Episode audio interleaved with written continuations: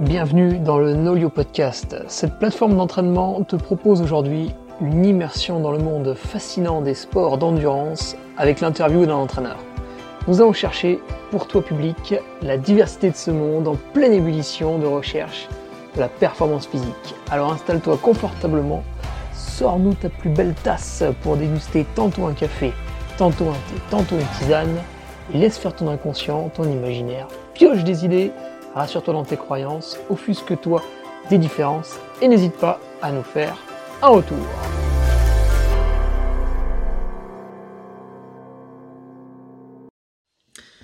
Et bonjour à tous, vous êtes sur le Nolio Podcast, épisode numéro 25, et aujourd'hui nous nous entretenons avec Rudy Koya. Rudy, bonjour.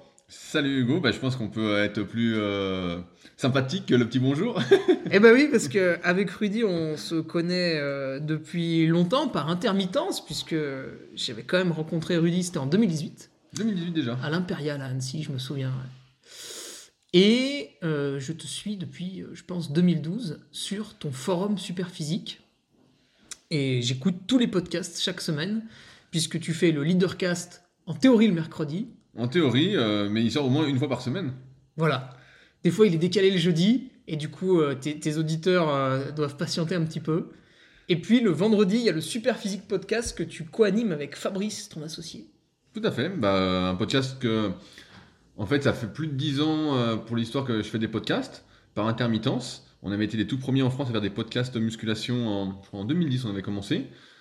Ensuite, euh, on avait arrêté parce que ça marchait pas trop, on n'était pas trop motivé, on était déçu par les chiffres, qui pourtant aujourd'hui seraient des chiffres euh, exceptionnels comparés aux, chiffres de maintenant. Mais à l'époque, on était un peu euh, démotivé par les chiffres.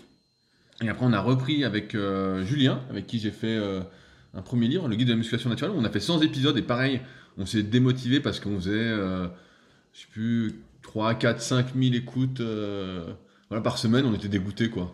Ouais, mais c'est pas mal quand même. avec le recul, c'est super. Mais voilà, on était un peu dégoûté. Et ensuite, j'ai tanné Fabrice pour dire ah, Attends, faut qu'on reprenne et tout. Euh. Et donc voilà, ça fait à peu près 3 ans aussi avec Fabrice. Et donc là, on est à. Je crois on est à 200 et quelques épisodes, peut-être 300, parce qu'il y a des semaines où j'en faisais plusieurs aussi tout seul. Donc euh, ouais, je suis plutôt un, fan de podcast. Et donc j'écoute le Nolio Podcast depuis ses débuts. Et j'étais euh, très enchanté quand le podcast est sorti. Et que j'ai entendu ta voix en plus. Je me suis dit Oh, je connais l'intervieweur. Et euh, je suis Nolio depuis un petit moment, et donc euh, bah, c'est génial. Et d'ailleurs, ce matin, j'ai fini le, dernier podcast sur le dixième, en tout cas, si mon flux est à jour, avec Robin. Oui. Donc je suis à jour de tous les podcasts de Nolio. Ah bah, tu verras, il y en a des très sympas qui vont sortir.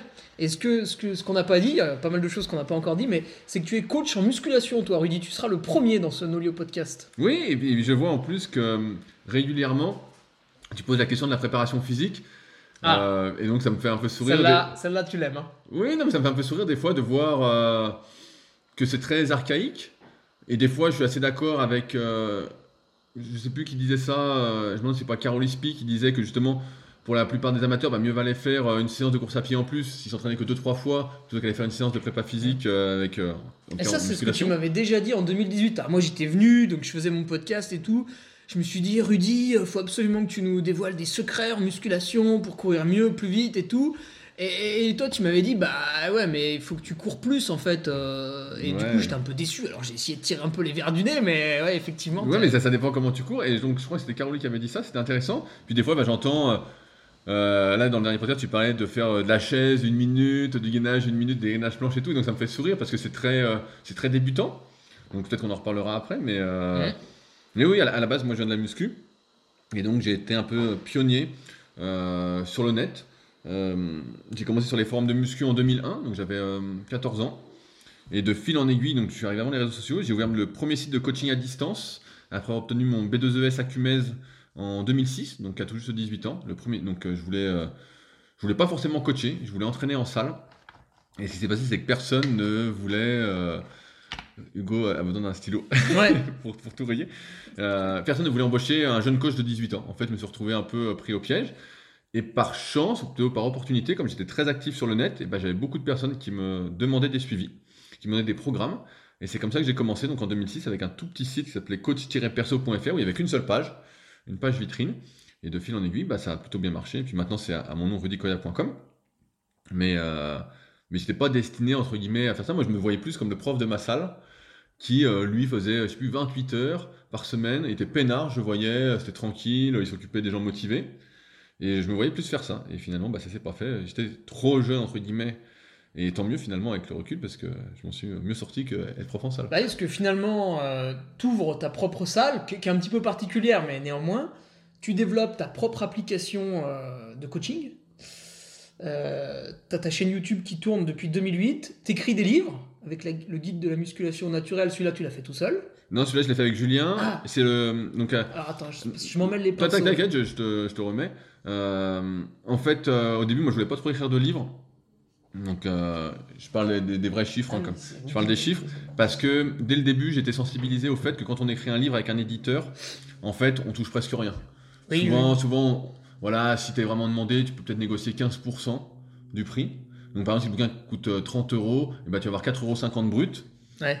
Alors, donc après, tu enlèves l'URSAF. Donc, euh, les, pour pas dire de conneries, j'ai trop les chiffres en tête, mais l'URSAF, artiste-auteur, c'est un peu moins que quand tu es à ton compte, mais bon, tu perds peut-être 30 ou 40%. Donc euh, voilà, il va te rester 3 euros brut. Puis après, tu payes tes impôts. Et donc, moi, j'étais pas trop fan de ça, parce que ça faisait un petit moment que je faisais déjà des livres numériques, ce qu'on appelle des e-books, mmh. des formations et où en fait, à part payer le graphiste entre 500 et 1000 euros pour la mise en page, et puis tout le travail derrière, d'écriture, tout ça, et ben il me restait 100%. Il me restait 100%, même s'il y a un peu de maintenance de site. Voilà, sur 29 euros euh, que tu vends un livre numérique, le même prix qu'un livre papier, et ben je vais dire peut-être qu'il te reste, euh, après calcul, il te reste 20 euros brut. Mmh. Donc j'étais pas trop motivé à faire de livres. Et puis à un moment, comme j'avais tellement écrit de livres numériques, je crois que j'en avais écrit, je sais pas, 12, 13, 14, quelque chose comme ça. Julien me tannait depuis euh, un petit moment dit ah, faut qu'on fasse un livre, faut qu'on fasse un livre, faut qu'on fasse un livre. Puis j'étais en bon terme avec les éditions euh, Thierry Soucard. Qui sont des bonnes éditions. Bien, hein, bien sûr, moi j'avais lu tous leurs bouquins, ou presque. Euh, les mensonges et propagande. Ah, oui. euh, je sais plus comment c'était. Le, premier, c'était euh, C'était celui-là hein, de Thierry. Ouais. mais il y en avait plusieurs. Après, il y avait Vitamine D, mensonges et propagande, je crois, ou Soleil, mensonges et propagande, un truc du style. Et avant, il y en avait un, c'était alimenta mensonge... Alimentation, mensonges et propagande, ou un truc du style. Je sais plus comment il s'appelait, le tout premier. Et tu lis ça et tu étais un peu circonspect. Après, j'avais lu Michel Delorgeril sur le cholestérol, et là, bon, j'avais bien compris la, la fumisterie encore. Et donc, voilà, ça fait un moment qu'il m'écrivait, il me disait, ah, tiens, on ferait ça. Il y avait d'autres maisons d'édition, mais j'étais pas trop motivé. Surtout, voilà, je voulais le faire avec Julien. On, était, on avait fait 100 podcasts ensemble. On était super copains et tout. Et donc, on a sorti ce livre-là. Et euh, bah voilà, aujourd'hui, je touche, je crois, 2 euros brut après renégociation. euh, voilà, 2 euros brut par livre. Et mais mon idée, quand j'ai sorti le, premier livre papier, c'était de toucher un public euh, auquel je n'avais pas accès. Donc un public bah, euh, qui n'était pas vraiment sur le net, mais qui pouvait me trouver en librairie, qui pouvait se dire, bah voilà, tiens, guide de la musculation naturelle. À la base, on devait l'appeler la, Bible de la musculation naturelle, mais on a eu quelques petits soucis. Euh, on voulait éviter les soucis avec la maison d'édition Amphora qui utilise beaucoup le mot la Bible de la préparation physique, la Bible du running, la Bible du cyclisme, tout ça. Donc on dit que ça allait peut-être. Euh, qui a été cité en plus sur le Nolio Podcast, euh, la Bible du running. Oui, mais je, l'ai derrière, tu vois. Je, l'ai en orange. Je l'avais acheté quand je me suis beaucoup intéressé à, à l'entraînement euh, cardio, quand j'ai préparé les compétitions de rameurs. Peut-être qu'on y reviendra après. Et donc voilà. Et après, bah, j'ai continué à faire des livres moi-même. Bah, D'ailleurs, où en est ton livre, Hugo? Ah bah alors, moi j'ai fait comme toi, je me suis associé avec quelqu'un, Nicolas Martin pour pas le citer. Et déjà, il, tire du, il rame des pieds pour passer dans le podcast, donc tu vois, il est encore pas passé. Et euh, bah, la rédaction du livre chez Nicolas Martin, c'est un petit peu euh, le, jardin en friche pour l'instant, donc ça rame. Mais, mais il m'a dit qu'il allait s'y remettre. Ok, parce que je me souviens que je t'avais donné mon contact pour l'imprimerie. Bah ça c'est bon. Voilà. ça, et tout, est prêt. Euh, tout est prêt. Et en fait, une fois que j'ai fait ce premier livre, et que j'ai vu que malheureusement aujourd'hui les maisons d'édition ont moins de, de pouvoir qu'elles en avaient auparavant. Dans le sens où c'est plus euh, ton nombre d'abonnés sur les réseaux sociaux, c'est plus si tu es un influenceur, euh, c'est ça qui va vraiment faire que le bouquin va se vendre. Mmh. parce que les éditions de Thierry ont fait leur boulot, mais en fait, finalement, c'est moi, grâce à ma pub, qui en vendait le plus, tu vois. C'est moi sur le net qui disais, j'ai sorti un bouquin, me laisser des commentaires, voilà. Et ben j'ai décidé de les faire moi-même. Et donc j'ai sorti ensuite, je crois, Leader Project, donc euh, peut-être que tu l'as celui-là, qui est en rapport avec Leadercast sur comment vivre de sa passion. Euh, ensuite, j'ai sorti, donc moi-même aussi, euh, le guide de la prise de masse naturelle. Donc, en fait, maintenant, on peut imprimer, faire imprimer ses livres soi-même pour un coût, je vais pas dire assez modique, mais quand même, où il va nous rester quand même beaucoup plus de marge que ces 2 euros bruts, en mm. fait, tout simplement. Et là, je sors prochainement donc le guide de la sèche au naturel. Il devrait être fini aujourd'hui, entre guillemets, normalement, si tout va bien si mon graphiste euh, est dans les temps. Et donc après, bah, je vais le lancer à Ah, il l'impression. répond plus trop, hein, Mika. Ah bon? Je vais poser une question, et bon, je lui reposerai à l'occasion. Ok, ok, bah, moi ça va, il répond toujours. Bon, bah, mais, va, moi, mais moi, ça fait 15 ans que je le connais et ça fait. J'ai coaché au moins 5, 5 ou 10 ans, Ouais. quelque chose comme ça, par intermittence. Et donc, euh, donc, ouais, donc maintenant j'ai appris mes propres livres parce que j'ai plein de livres numériques et aujourd'hui, euh, je vois en plus que, comme me disait euh, Christophe Cario, que tu connais, il me disait Tu verras, les livres papier, ça se vend mieux, tout ça. Et c'est vrai que ça se vend mieux. Tu as beaucoup moins de marge qu'un livre numérique, forcément, parce que le graphisme, c'est un peu plus cher qu'un livre numérique. Tu as les frais de port et ça ne fait qu'augmenter. On est en ce moment en Colissimo à 9 euros. On est à 9 euros. Oh, tu l'envoies comment à 9 euros? En Colissimo, euh, enveloppe euh, à bulle, Ouais. jusqu'à colis 1 kg, donc ça fait 9 euros. Euh, Ah voilà. oui. Ah ouais, donc avant c'était 8,50 l'année dernière, et avant c'était 8 euros, donc ça fait que monter chaque, chaque année. Mais on est, on est quand même gagnant au final parce que, je sais pas toi, mais moi je, je préfère quand même lire un livre papier, même si je lis des livres numériques aussi sur mon ordinateur. J'aime bien se, me mettre sur le canapé, à moitié assis allongé, et puis lire un bouquin. quoi. Ouais, ouais, pa- pareil, ouais. Et euh, aujourd'hui, donc, on t'interviewe pour la, pour le côté un peu musculation, mais néanmoins, pour les auditeurs, on va quand même citer tes performances en kayak, parce qu'aujourd'hui, tu... Ouais, je sais pas si en kayak il y a des performances, mais euh, Bah, c'est- tu- vrai que depuis quelques années, je me suis beaucoup tourné vers, euh, je sais pas comment appeler ça, euh, le vrai entraînement. L'entraînement cardio. Oui, c'est ce que tu disais, c'est que la musculation, c'était facile.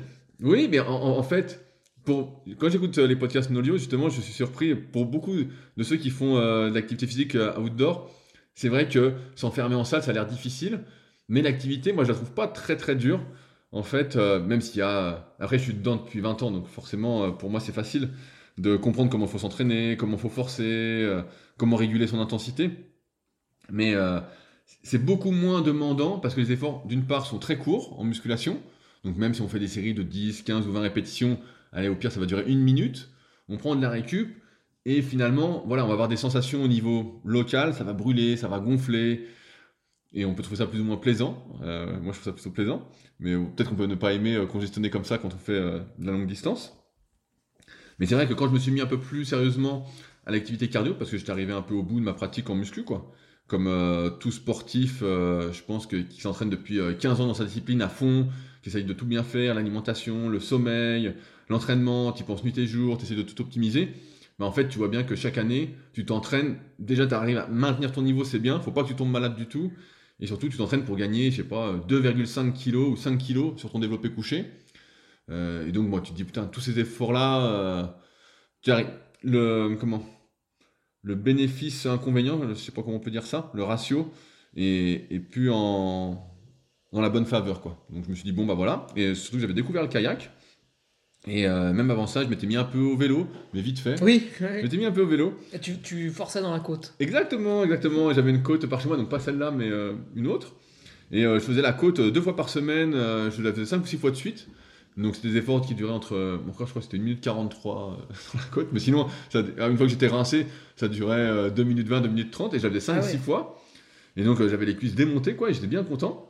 Et donc je m'étais intéressé au cyclisme sur piste. Donc à l'époque, j'étais pas trop cardio quand même. Et euh, j'avais été voir euh, François Pervis, qui Mmh. est double recordman du monde, et qui a fait une médaille en paralympique euh, cet été, euh, avec un non-voyant. Euh, je pense pas que François nous écoute, mais sinon on lui passe le bonjour. Et donc j'avais été voir son entraînement, etc., parce que j'étais assez fort, euh, sur tout ce qui est ergomètre, en fait, je suis assez fort.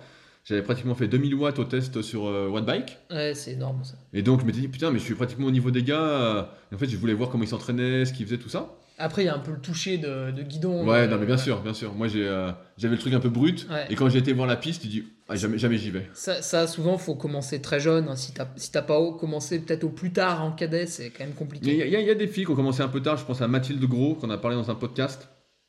Euh, qui a commencé tard, elle s'est fait repérer comme ça. C'est que- plutôt les exceptions. quoi. Ouais, bien, bien sûr. Non, mais bien sûr. Et donc j'avais été voir et quand j'ai vu la piste, j'ai dit, ouais, putain, c'est affreux. T'es allé à laquelle? À Saint-Quentin. ah. Sa Genève, elle est vachement pentue. Ouais, mais moi, franchement, elles sont toutes archi pentues, quoi. Ah non, elle est plus pentue à Genève, parce qu'elle est Ouais. plus courte. T'as, testé Ouais, j'en ai fait un peu. ouais. Ok. Deux hivers. Moi, moi, je me dirais, je reste au bord, quoi. Je reste en bas, quoi. Ouais, ah, faudra que t'essayes un jour quand même. Ouais, ouais, je sais. Ouais, et oui, il faut essayer, mais je me dis, putain, si je m'éclate. Enfin bon. Tout ça pour euh, dire ça. Ensuite, euh, je me suis intéressé euh, aux rameurs. Parce que pareil, j'organisais des compétitions avec euh, le club superphysique.org. Donc l'idée c'était de recréer une sorte de club virtuel. Parce que dans le milieu de la musculation, moi j'ai commencé à une époque où il y avait que des salles euh, municipales ou des, des clubs, en fait vraiment des clubs comme des clubs de sport, d'athlétisme ou autre. Mhm. Et en fait, ils sont ils ont tous fermé ou presque au profit à cause des salles commerciales. Euh, comme euh, les grandes enseignes, je ne vais pas les citer, mais vous les connaissez tous, qui ont cassé les prix, qui sont ouvertes 6h, 23h tous les jours. Et j'avais envie, moi j'avais perdu en fait cet esprit club dans les salles où je m'entraînais, et je voulais retrouver ça, donc j'avais créé ça en ligne, et on organisait pas mal de compétitions. Et l'idée c'est de créer des compétitions qui étaient un peu entre, on va dire, la force athlétique, l'haltérophilie, où il faut se lever le plus lourd possible, et on va dire l'aspect euh, cardio, euh, vraiment l'activité cardio. Et donc on faisait des séries, des compétitions sur des séries de 20 sur les principaux exos, et j'avais rajouté une épreuve cardio qui était le rameur. Et pour l'histoire, à la base, j'avais proposé de faire du rameur sur 1 km, donc un effort qui dure euh, en fonction des gens, je veux dire entre 3 minutes et 4 minutes, voilà. Si on a déjà un peu d'entraînement, bien évidemment. Et, et, en fait, quand on a fait la première compétition, les Super Physique Games en 2016, tous les gars à la fin disent ah non, 1000 c'est trop long, donc on a fait 500 mètres. Eh, 3 minutes, t'as déjà. Ouais, déjà... En fait, il faut dire un peu d'entraînement. T'as déjà passé. Euh, tu peux pas faire du 100%, enfin après t'es en retenue. Ouais, tu, tu peux pas. Et surtout que les gars, comme ils connaissent rien, ils partent comme des malades. Oui, oui, ah bah oui bah alors là. Donc, donc, on a fait le 500, et en fait, euh, le 500 est encore plus dur. Parce que tu pars vraiment à fond, et en fait, les 20 ou 30 dernières secondes, comme tu es parti à fond comme un malade, bah t'es rincé. Et donc on a fait du 500. Et euh, en fait, dès la première fois que j'ai fait un 500 mètres, j'avais jamais fait vraiment de rameur, et ben en fait j'étais hyper fort quoi. Vraiment, je voyais les temps que je faisais, je disais putain mais c'est fou. Et donc il y a une année où je me suis vraiment entraîné à fond pour le 500 mètres. Donc normalement en aviron et en rameur, la vraie distance c'est le 2000 mètres. Hein. C'est ça, c'est le 2000. Et donc ils avaient fait le 500 pour ouvrir un peu la discipline. Et je m'étais entraîné euh, comme un fou. Euh, on avait fait par équipe avec le club d'Evian, sachant que moi je suis d'Annecy. Aussi, on avait été au championnat de France et au championnat du monde qui avait lieu à Paris. Et je m'en étais bien tiré, puisque là, je m'étais entraîné deux fois par semaine au rameur, mais pareil, sans vraiment faire euh, une prépa euh, intensive, mais c'est là que j'avais lu la Bible du running, ou le bouquin Endurance, ou euh, pas mal d'autres bouquins de l'INSEP sur le sujet. Et j'avais fait deuxième France et quatrième monde. Donc tu vois, là, j'étais. là, ça commençait à m'intéresser un peu plus. Et après, progressivement, bah, je me suis plus mis au kayak. J'avais un copain qui m'avait fait découvrir le kayak en, en 2016. J'en avais fait trois mois, puis après, j'en faisais un peu l'été. alors le kayak, pareil, ça peut être un peu abstrait. Tu as interviewé Fred Loyer, il en a parlé un petit peu de kayak de course en ligne. Si vous connaissez pas, il suffit de taper euh, kayak sprint, tout simplement, sur, euh, sur YouTube. Ou euh, voilà, vous pouvez taper sinon le nom des, meilleurs Français, Maxime Beaumont ou Sarah Guyot, et vous verrez des courses, ce qu'ils font. Ça, vous verrez, c'est vraiment différent. Sinon, on pense tout de suite à Tony Estanguet, au slalom, on pense au piquet, tout ça, ça n'a rien à voir. c'est ce qu'on voit aux Jeux Olympiques. Quoi. Bah, en, fait, tu vois ça aux Jeux Olympiques parce que les Français ont des médailles. Euh, ouais. Sinon, tu le verrais pas. Ou l'aviron aussi, on voit. Ouais, l'aviron. Bah, l'aviron, on voit beaucoup, mais on voit pas le kayak de course en ligne. Et euh, il y a de sacrés athlètes, hein, c'est sacrées machines. Bah, j'ai un podcast qui s'appelle Les Secrets du kayak où justement j'interviewe un peu les champions euh, sur leur entraînement, sur comment ils y sont venus, tout ça. Et donc je me suis mis plus au kayak et ça fait maintenant, quelle année? 2022 2022, ouais. Depuis mai 2020. Depuis mai 2020. Donc bah, je te montrerai là-haut, j'ai un ergomètre aussi. Je l'ai vu en allant. Ah, tu l'as vu? J'ai aussi une autre machine. Pardon, il, dépassait de la chambre. Ouais, ouais. Euh, bah, tu, pourrais essayer, tu te ferais essayer après, tu, verras, c'est un peu particulier. Mais euh, ouais, depuis mai 2020, donc je suis euh, à fond kayak. Et donc forcément moins muscu. Et donc c'est sûr que. Là, tu es tout maigre là, Ouais, ça, ça va, ça va. J'ai perdu, perdu 5-6 kilos en gros par rapport à mon poids de forme muscu-muscu. Ah ouais. Et, mais là, je me rends compte que c'est pas du tout le même entraînement qu'en muscu et je reviens sur ce qu'on disait, c'est que euh, là, il faut s'entraîner, s'entraîner, s'entraîner, s'entraîner, s'entraîner. Tu peux pas arriver dire je m'entraîne 3-4 fois par semaine et euh, je vais être bon. Tu peux être moyen, voilà, mais tu peux pas être bon. Et en plus, moi, je commence très tard, donc euh, comme on l'a dit, quand tu commences très tard, voilà, tu pars déjà avec un petit handicap. Alors qu'en muscu, si tu entraînes 3-4 fois par semaine intensivement, tu peux vraiment, et c'est pour ça que c'est une activité très très rentable, obtenir un très très bon physique. Mmh. Au de quoi Déjà 6 mois ça dépend, on appelle un bon physique, hein, mais en, général, on dit que s'entraîne sérieusement 2-3 ans, mais en faisant vraiment ce qu'il faut, parce que souvent au début, tu fais n'importe quoi. Mais euh, ouais, s'entraîne 2-3 ans sérieusement, 3-4 fois par semaine, euh, bah, tu vas arriver, euh, je sais pas, je vais dire à 80% de ce que tu peux atteindre comme niveau en fait. Mmh. Oui, puis par rapport aux gens autour de toi, ah oui, tu, seras, tu super balèze. Tu, seras différent. Alors que là, en kayak, tu vas 3-4 fois par semaine, tu vas progresser, hein. Mais tu n'arriveras pas, pas à ton 80%. Il y a, il y a la, tu connais la fameuse règle des 80-20 Ouais, ouais. Bah, bah voilà, c'est un peu ça, c'est un peu ça quoi. Tu n'arriveras pas aux 80%, je pense, dans une activité cardio, euh, en s'entraînant 3-4 fois par semaine. Mais en t'entraînant, bah là au kayak, je vois, les champions s'entraînent euh, j'entraîne euh, au moins 12 fois par semaine.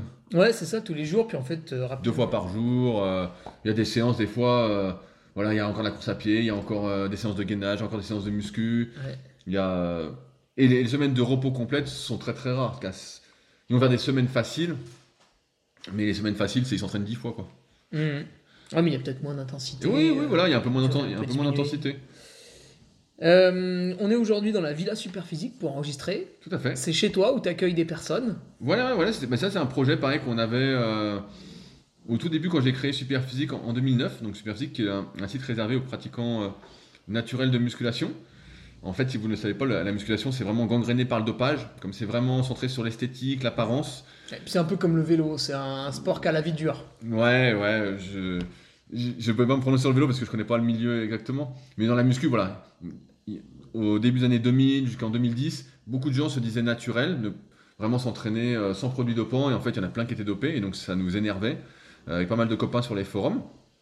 Et à partir de là, on a décidé, j'ai décidé de créer Superphysique, un site pour les pratiquants naturels, en essayant de démocratiser les bonnes connaissances, parce que c'est pas du tout pareil quand on s'entraîne naturellement que quand on s'entraîne avec des produits dopants. On l'a pas mal montré dans euh, le guide de la musculation naturelle, où au début on montre des études qui malheureusement, qui malheureusement démontrent que sur 6 semaines, euh, si tu prends des produits dopants, tu prends plus de muscles de force que quelqu'un qui s'entraîne naturellement.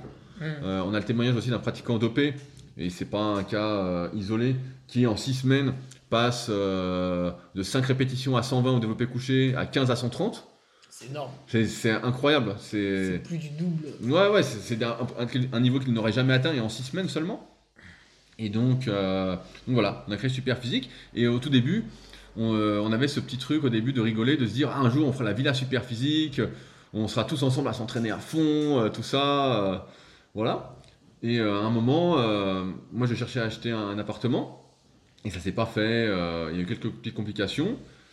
Et finalement, j'étais là, ah, j'ai bien envie d'acheter quelque chose quand même. J'en ai marre de payer un loyer. Et finalement, je suis bien à Annecy. Je me voyais pas trop bouger. Et donc, je cherchais une grande maison pour accueillir des gens. Et finalement, bah, ça s'est fait assez rapidement. Et, euh, donc maintenant, bah, effectivement, j'accueille des gens euh, qui euh, veulent venir passer quelques jours à Annecy, qui suivent un peu mon travail, avec qui échanger. Après, vous êtes libre, si vous écoutez, de, faire ce que vous voulez aussi. hein, mais le but, c'est que si vous veniez, on passe quand même un peu de temps ensemble, on échange, on se tire vers le haut. Et donc, bah, c'est surtout l'été que ça marche, hein, bien évidemment. L'hiver, ça marche moins parce que je suis pas vraiment à côté des stations de ski. Mais comme je suis pas très loin du lac et de pas mal de randonnées, bah, j'ai pas mal de monde l'été qui vient réserver quelques nuits, voilà, pour refaire le monde et puis, euh, puis avancer. Ben voilà, ça nous fait une bonne, une bonne présentation. Oui, oui. On va pouvoir attaquer sur les questions d'entraînement. Ok. Et du coup, euh, vu qu'on a passé un peu toutes les, toutes les palettes, on va axer bien sûr sur la musculation, parce que c'est quand même ton métier principal parmi tout ce que tu fais. Bien, bien sûr, c'est le coaching, ça reste le coaching. Quand tu te lèves le matin, tu vas voir un peu tes élèves, ce qu'ils ont fait. Exactement. Donc moi, je coach beaucoup à distance. Et euh, c'est vrai que c'est la première chose que je fais le matin, c'est euh, m'occuper de mes élèves, donc de leur résumé d'entraînement. Euh, bah, c'est un peu comme euh, j'ai écouté les, les autres podcasts, donc Nolio, où je vois les coachs, souvent ils font les programmes à la semaine. Un peu, ouais. Voilà, bah moi je fais comme ça aussi, donc à la semaine, je demande un résumé, euh, je planifie les séances, comment ça s'est passé, tout ça, donc on va y revenir après, je pense. Et donc c'est vraiment euh, ce que je fais le plus, voilà, c'est le coaching. Et euh, à un moment, pareil, d'un point de vue marketing, on se dit, bah voilà, faut sortir des formations, des livres, puis les gens vont peut-être préférer ça. Et en fait, après 15 ans à être à mon compte, les gens, la majorité préfèrent être coachés pour être sûr de faire ce qu'il faut et gagner du temps. Même s'ils comprennent les choses, il y a ce côté rassurant du coaching, de déléguer sa motivation. Et, euh, et donc, ouais, c'est le coaching qui me fait surtout vivre. Mm, Ouais, c'est ça. ça, ça- par- tu, tu lis un livre, tu sais ce qu'il faut faire, mais bon, au final, tu es, tout seul face, à, face au travail à faire. Alors que là, quand tu as un coach qui t'a donné les, les ordres, les directives, tu as cette notion un peu euh, comme le- comme l'employé, quoi. Tu, tu fais la tâche, Oui, tu, fais, tu fais confiance. Et surtout, je sais pas comment les gens me perçoivent euh, extérieurement, avec le site, avec tout ça. Mais moi, c'est ce que je dis aux gens qui me connaissent. que Je leur dis, ils le voient bien dans toutes les vidéos que je leur passe, avant, de, euh, avant qu'on aille un peu plus loin sur, euh, pour discuter du coaching. C'est euh, moi, je suis sûr de les faire progresser en fait. Si je leur dis OK, c'est que je suis sûr, on va progresser à chaque séance pendant au moins 6 mois, 1 an, 1 an et demi. Voilà, je suis sûr de les emmener à 80% de Mm. leur potentiel. Au-delà, ça nécessite un peu plus d'investissement personnel de leur part. Il faut un peu trouver son chemin. Et ça, je suis moins motivé aujourd'hui pour le faire. Mais euh, les amener à 80% de leur potentiel, voilà. Ça, c'est un truc. euh, c'est, euh, je suis plutôt sûr de moi à 99,9%. Donc, euh, Ouais. avec l'expérience, donc ça va. Des fois, ça donne presque envie de- d'essayer, tu vois, pour, pour que je me transforme. Mais bon, après, je pourrais Bah pas après, tu vas, bah, après, tu vas courir moins vite, c'est ça Bah ouais, c'est De tout point en plus. Mais on court pas vite hein, en ultra trail. hein. Ah, mais tu cours longtemps quand même, On imagine. marche en plus, tu te rends compte Ouais, mais si tu prends, si tu prends 5-6 kilos. Oh là là, non, malheureux, t'es fou Voilà. Ou que dans les cuisses alors. Ouais, mais même dans les cuisses, hein, c'est du poids en plus, hein, tu vas conditionner un peu plus. Je me souviens dans Sport Heavy, je cite souvent ça parce que je l'ai toujours en mémoire. Ils, ils expliquaient, ils comparaient les Danois et les Kenyans.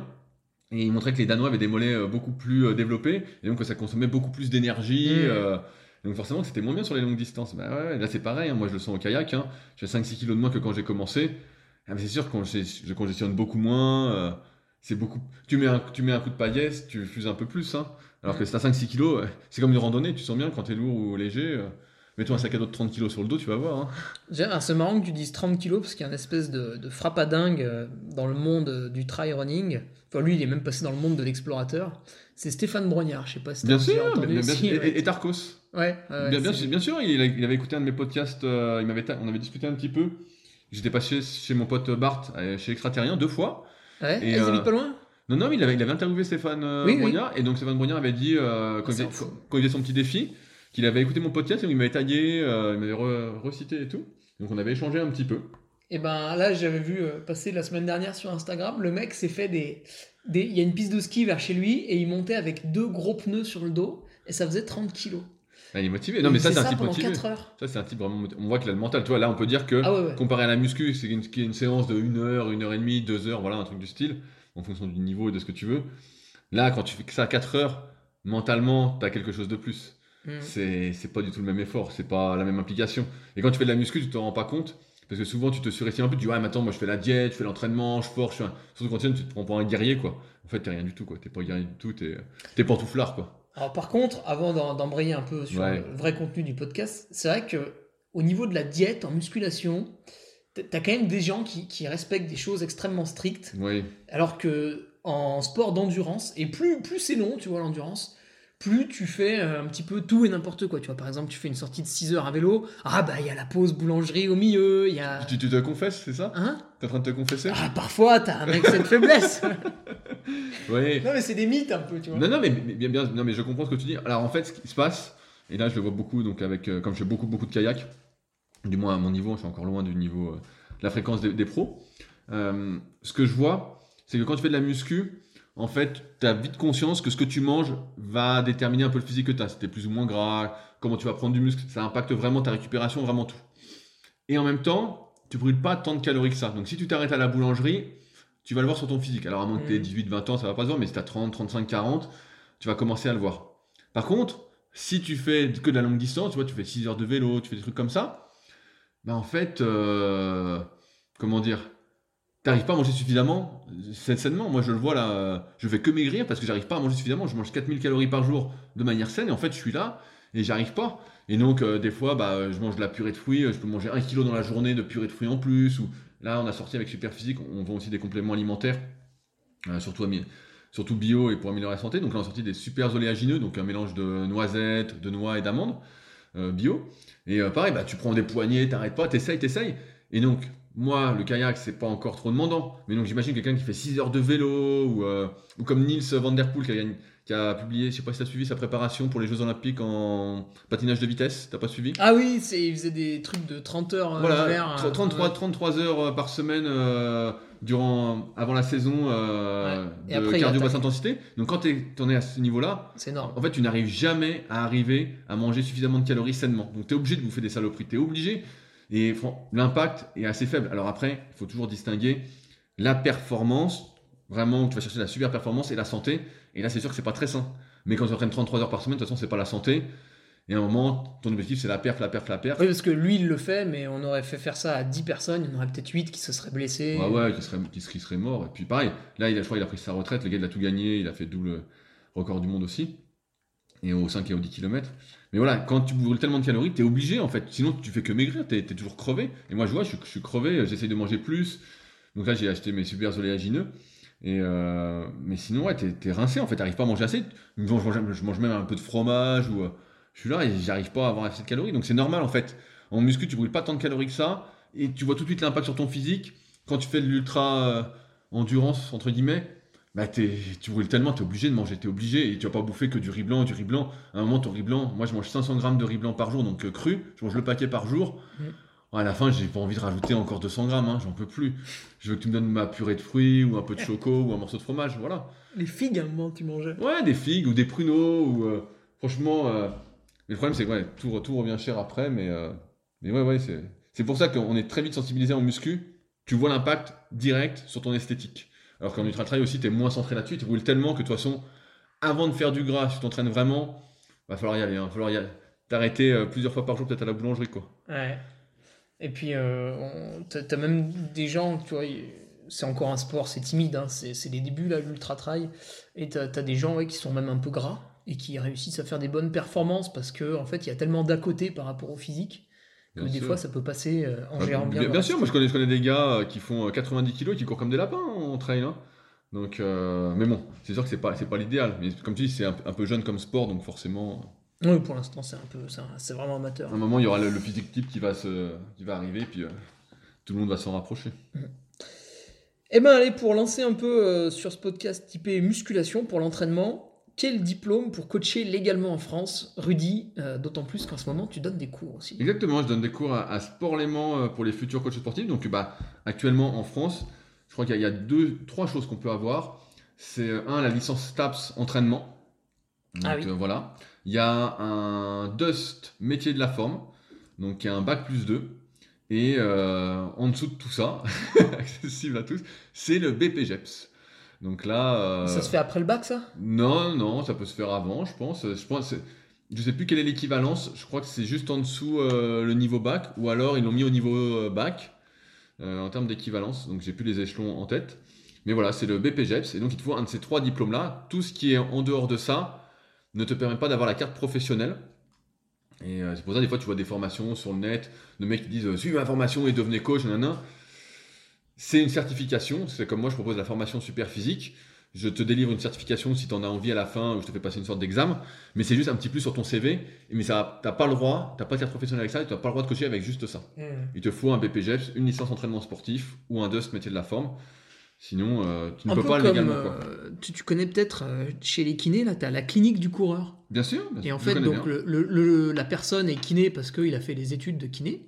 Et après, il peut ajouter un petit bonus à son CV en passant les formations de la clinique du coureur. Bah voilà. C'est- apprécié parce que du coup, tu sais que tu vas chez un kiné qui connaît bien ton sport. Quoi. Bien sûr, j'avais écouté le- un podcast de mon pote euh, Julien, qui a le podcast Objectif Performance, où il interviewait justement euh, Blaise, euh, je crois que c'est Blaise, Blaise Dubois. Voilà, Blaise Dubois, il l'interviewait justement là-dessus, c'était hyper, inté- hyper intéressant. Et donc, ouais, bah, c'est un peu comme kiné, sauf que euh, on a l'impression que les formations. Kiné, c'est là depuis plus longtemps que coach. Coach, un- il y a des formations à tout va qui riment à rien, et euh, au-delà du diplôme. Et euh, là, en kiné, tu as quand même des formations euh, assez pointues. hein. Je vois des trucs, des fois, là, on parle de clinique du coureur, mais je vois, j'avais une copine qui avait passé les trucs pour, sur la scoliose. Ah, c'était hyper pointu, c'était hyper balèze. Je vois les trucs Mackenzie quand t'as la hernie discale. Je vois des trucs kiné du sport aussi. Franchement, il y a des trucs. Alors, il y a des trucs très théoriques aussi, hein, mais c'est quand même des fois assez pointu. Et donc, quand t'es kiné, euh, je pense que ça vaut le coup de pas rester sur ton truc de base, quoi, quand même. De te spécialiser. Je pense aussi à réathlétique. J'ai eu des, pas mal de contacts avec eux sur le genou. Je crois maintenant ils font l'épaule aussi. Donc, ouais, il y a pas mal de certifs à passer euh, pour toujours se former. Et qu'est-ce qui a fait que tu es devenu coach, euh, Rudy, à tes, à tes tout débuts? Qu'est-ce qui a fait que d'un coup tu t'es orienté là-dessus? Toi, tu pratiquais déjà la musculation pendant tes études, et un jour, tu as bifurqué, tu t'es dit, bah, maintenant je veux, je veux donner les consignes. Ouais, bah en, en fait, ce qui s'est passé, c'est que euh, j'ai commencé donc la muscu un peu avant mes 14 ans. Avant, je faisais de l'athlétisme. Ah, il y a des photos de toi dans les livres. T'es tout maigre, tout petit. Ouais, voilà, j'étais pas, bah, je faisais de l'athlé. hein. J'ai commencé par du sprint à 9-10 ans et après, je faisais du demi-fond. Donc, euh, mes idoles quand j'étais gamin, c'était Michael Johnson et puis ensuite, c'était euh, Wilson Kipketer sur le 800. T'as- connu, quoi, Wilson Kipketer? Euh, bah, de nom, j'ai regardé après avec. Il y avait un autre Kenyan qui était très très Donc, fort. Rudisha. Rudisha. Ouais, c'était après ça, C'était après.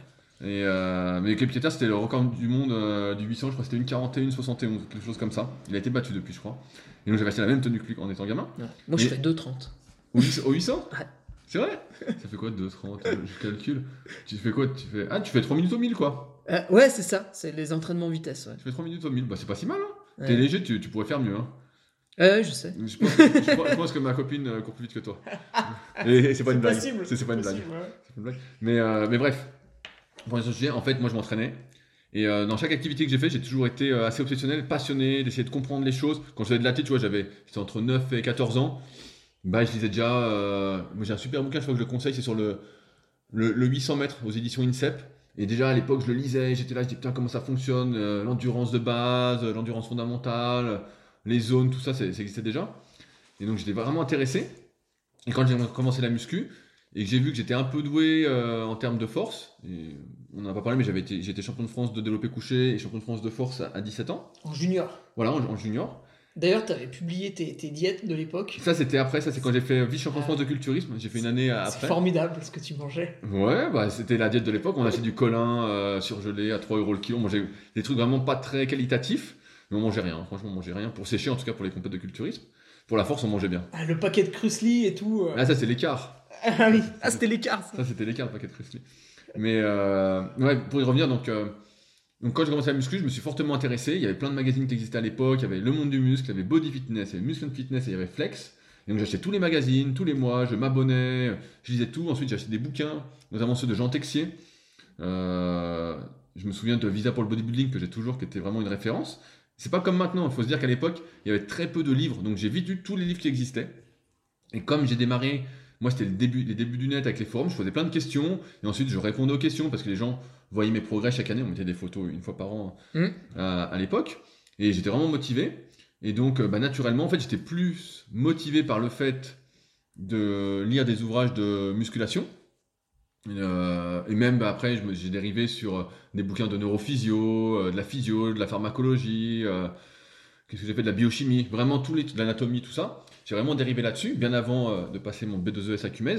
C'est un diplôme qui n'existe plus, donc qui a été remplacé par le BPGEPS. Et, euh, et donc j'étais vraiment passionné par ça. Et en fait, à un moment, j'étais à l'école, j'étais en première S. Et euh, je me disais, bon, on m'apprend des trucs là. Je voyais les maths, ça commençait à être des équations, des trucs. Je me disais, est-ce que je vais m'en servir un jour? Tu vois, j'étais là. Et moi, dans ma tête, j'étais en train de penser à, alors le biceps s'attache ici. Voilà quel mouvement il fait. Est-ce qu'il faut plutôt que je fasse une rotation, une supination ou pas quand je fais des curls? Tu vois, j'étais déjà, euh, déjà là-dedans, quoi. Et donc à un moment, j'ai dit, bah voilà, moi, j'ai plus envie d'aller euh, faire un truc général. Et euh, je veux être coach. Et donc je lisais Sport Heavy. Mon grand-père était abonné à Sport Heavy, un Ah, j'ai lu aussi. J'ai lu aussi. Voilà, euh, super. et voilà, super. À chaque fois, je me dis, il faut que je m'y abonne et euh, je zappe, mais il faut que vraiment que je m'y abonne pour encourager le truc parce qu'il y a vraiment des bons articles. Et donc, dedans, je voyais une pub pour devenir. On disait ça, on disait pas coach, on, on disait coach personnel. Donc, c'était de 2004 peut-être, 2003-2004, quelque chose comme ça. Et il y avait la pub dans le magazine pour la CERAPS, une école privée. Euh, il y avait en prof euh, Marc Vouillot et euh, Thierry Pastel, donc deux champions. Marc Vouillot, c'est le père de la force. Malheureusement, il est mort il y a pas longtemps. C'était le père de la force. C'est lui qui a démocratisé l'entraînement de force, qui a vraiment posé les bases pour des générations futures. Une, une légende, on va dire. Et Thierry Pastel, c'était un bodybuilder pro. Euh, donc là, bah, par contre, dopé et tout, mais pareil, qui avait fait, je sais plus, euh, top 6 à, au championnat du monde professionnel de bodybuilding, ce qu'on appelle le Monsieur Olympia. Et moi, tu vois, quand j'étais gamin, je rêvais de faire ces cours avec eux, quoi. Je me disais, bah, c'est eux qu'il me faut comme prof. C'est, Ouais. ça. Et donc, bah, à 16 ans, je me suis retrouvé embarqué euh, à la CERAPS. Parce qu'en fait, euh, pareil, ça fait un peu vieux de dire tout ça, mais il y a 15 ans, maintenant le BPGEPS, tu peux le passer, il y a des écoles partout. Vraiment, il y en a plein, plein, plein. Nous, il y avait l'examen final se passait au Krebs de Mâcon. Donc, soit tu suivais la formation au Krebs de Mâcon et tu passais l'examen direct après au Krebs de Mâcon, soit tu faisais dans une école privée et il y avait que la CERAPS en France. Que la CERAPS qui te préparait en candidat libre pour aller passer l'examen au Krebs de Mâcon. Et donc, tu allais à la CERAPS en région parisienne. Et moi, j'étais en région parisienne. Et donc, j'ai fait les cours pendant deux ans à la CERAPS, en passant à un tronc commun qui était euh, bah, tronc commun pour toutes les disciplines sportives. Vraiment, c'était pour, pour tous. Euh, et euh, ensuite, bah, passer la partie spécifique. Donc, les cours avec Marc Vouillot, donc c'était vraiment euh, exceptionnel. Quoi. On s'est vraiment régalé. Avec Jean-François euh, Nicolas, je pense pas qu'il nous écoute, mais pareil, c'était, euh, ça sentait la vie. Quoi. Vraiment, ça sentait la vie. c'était génial. Quoi. Et donc, j'ai passé le diplôme après en 2006. J'ai dû, ce coup-ci, je dois attendre d'avoir 18 ans s'il n'y avait pas de dérogation pour passer l'examen final. Alors tronc commun, j'avais pu avoir une dérogation à 16 ans. Et voilà, en fait, ça s'est fait parce que moi, je voulais. je faisais les choses, en fait, pour moi, pour comprendre les choses. Je voulais comprendre les choses. Et j'avais toujours eu ce truc de me rapprocher un peu des meilleurs. Tu vois, au début, j'ai lu tout ce qu'a écrit Jean Texier. Ensuite, euh, je me suis rapproché de Michael Gundil qui a écrit pas mal de livres et je lui posais plein de questions. C'était les formes, il n'y a pas grand monde. Donc, vraiment, euh, j'ai euh, procuré tous les mondes du muscle, j'ai tous ses articles, tous ses bouquins. Vraiment, j'étais à l'affût de tout ce qu'il disait. Ensuite, il y a eu Marc Vouillot, vraiment, je l'ai questionné à fond, à fond, à fond. Et donc, j'ai souvent marché comme ça, en me rapprochant de quelqu'un qui connaissait vraiment son sujet. Et, euh, et donc comme ça. Et après, quand j'ai eu mon diplôme, bah, comme je te disais tout à l'heure, euh, moi je pensais être coach en salle. Ouais, je me disais, voilà, je vais faire ça, je vais pouvoir m'entraîner, Ouais. tout ça. Et en fait, pas du tout. J'avais des demandes sur Internet. Et donc ça s'est fait. euh, J'avais déjà ce truc un peu de transmettre. Parce que je me souviens que j'ai écrit mon premier article sur le net en 2004. Et que j'aimais bien répondre aux questions. J'avais déjà ce truc-là. mais c'était pas prémédité en fait. C'était pas du tout prémédité. Je le faisais parce que moi je voulais améliorer mes connaissances. Je voulais comprendre. Et je me souviens que j'avais parlé avec euh, Didier Reiss à cette époque-là, qui est, l'auteur de la Bible de la préparation physique avec euh, Pascal Prévost. Ah bah celle-là, elle a été citée deux, trois fois. Voilà, voilà, bah, un, super bouquin. Et Didier, à l'époque, bah, comme il n'y avait pas grand monde sur les forums, c'était pas les réseaux, voilà, on discute. Moi, j'étais entouré, donc tu avais Michael Gunning de la côté, tu avais Didier Wright, tu avais Pascal Prévost, euh, tu que des pointures, quoi. Il y avait Gilbert Girard, après, qui m'avait interviewé dans le monde du muscle. Euh, Sur Superphysique, t'avais deux préparateurs physiques aussi. Comment Tu il avais s'appelait Aurélien Broussal, tu avais Ah oui, Olivier voilà. Bollier. Qui a fait le ABCD podcast. Oui, euh, ABD. ABD, ABD. pote. ABD. Aurélien Broussal Derval. Ah c'est oui, ses initiales, Au- Aurel. Euh, et euh, ouais, et puis il y en a plein qui sont intervenus sur Superphysique, hein, de toute façon, après, avec le temps, Christophe Cario, tout ça. Euh, tu vois, pareil, Christophe Cario. Ouais, ils étaient un peu administrateurs du- d'une partie de- du, du Ouais, forum, je crois. Ils avaient, ils avaient leur topic. Dis- disons comme que comme avec Superphysique, on était vraiment un très très gros site, et ben les gens euh, voulaient écrire sur le site, donc ils me contactaient, et donc moi après, bah, j'étais toujours ouvert, hein, à des gars qui étaient plus spécialisés que moi sur des domaines. Le premier qui nous a contacté, quand même, c'est quand même Christophe Cario qui a dit, euh, moi je vous encourage à fond, et donc c'est le premier qu'on a, c'est le tout premier podcast, je pense, je crois que c'est peut-être même un 2009. Le tout premier podcast qu'on a fait, c'est Christophe Cario. Et on l'avait interviewé, et euh, bah, égal à lui-même, hein, hyper souriant, euh, un, super gars. Et, donc, ouais, où on en était, j'ai perdu la, question. C'est euh, comment je suis devenu coach? Bah voilà, en fait, ça s'est fait naturellement. J'avais pas trop ce truc-là. Moi, je voulais, je voulais comprendre les choses. Et quand j'étais gamin, je voulais plus être journaliste, en fait. Ah, voilà. Et donc, euh, je pose. Moi, je suis plutôt. euh, quand je dis souvent, on dit c'est quoi ton métier? Moi, je dis c'est de poser des questions. Mhm. Donc, je pose des questions à tout le monde. Euh, et donc, euh, a priori, je suis plutôt bon pour poser des questions. Mais, mais voilà. Et aujourd'hui, t'as combien d'athlètes sous ta, sous ta coupe? Ouais, j'écoute et parfois, je suis surpris justement des réponses des autres entraîneurs. ah, ça, ça va du simple au double. Ouais, mais moi je trouve qu'ils sont, ils sont pas beaucoup en fait. Alors, moi j'ai déjà travaillé comme un malade. Euh, je dis souvent cette année-là, en 2010-2011, juste après avoir créé Superphysique, ça a explosé.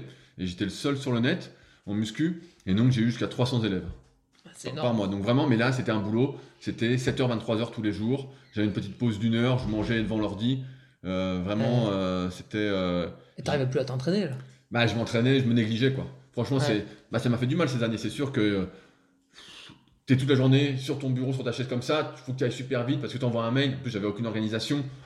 C'est euh, tous les jours, 7 sur 7, 7h23. Ah, tu voyais un mail qui arrivait, tu répondais. Bien sûr, et puis Ouais, en fait, on pas- ça n'arrivait pas par 1. Dès que t'actualisais, c'était 10, 15.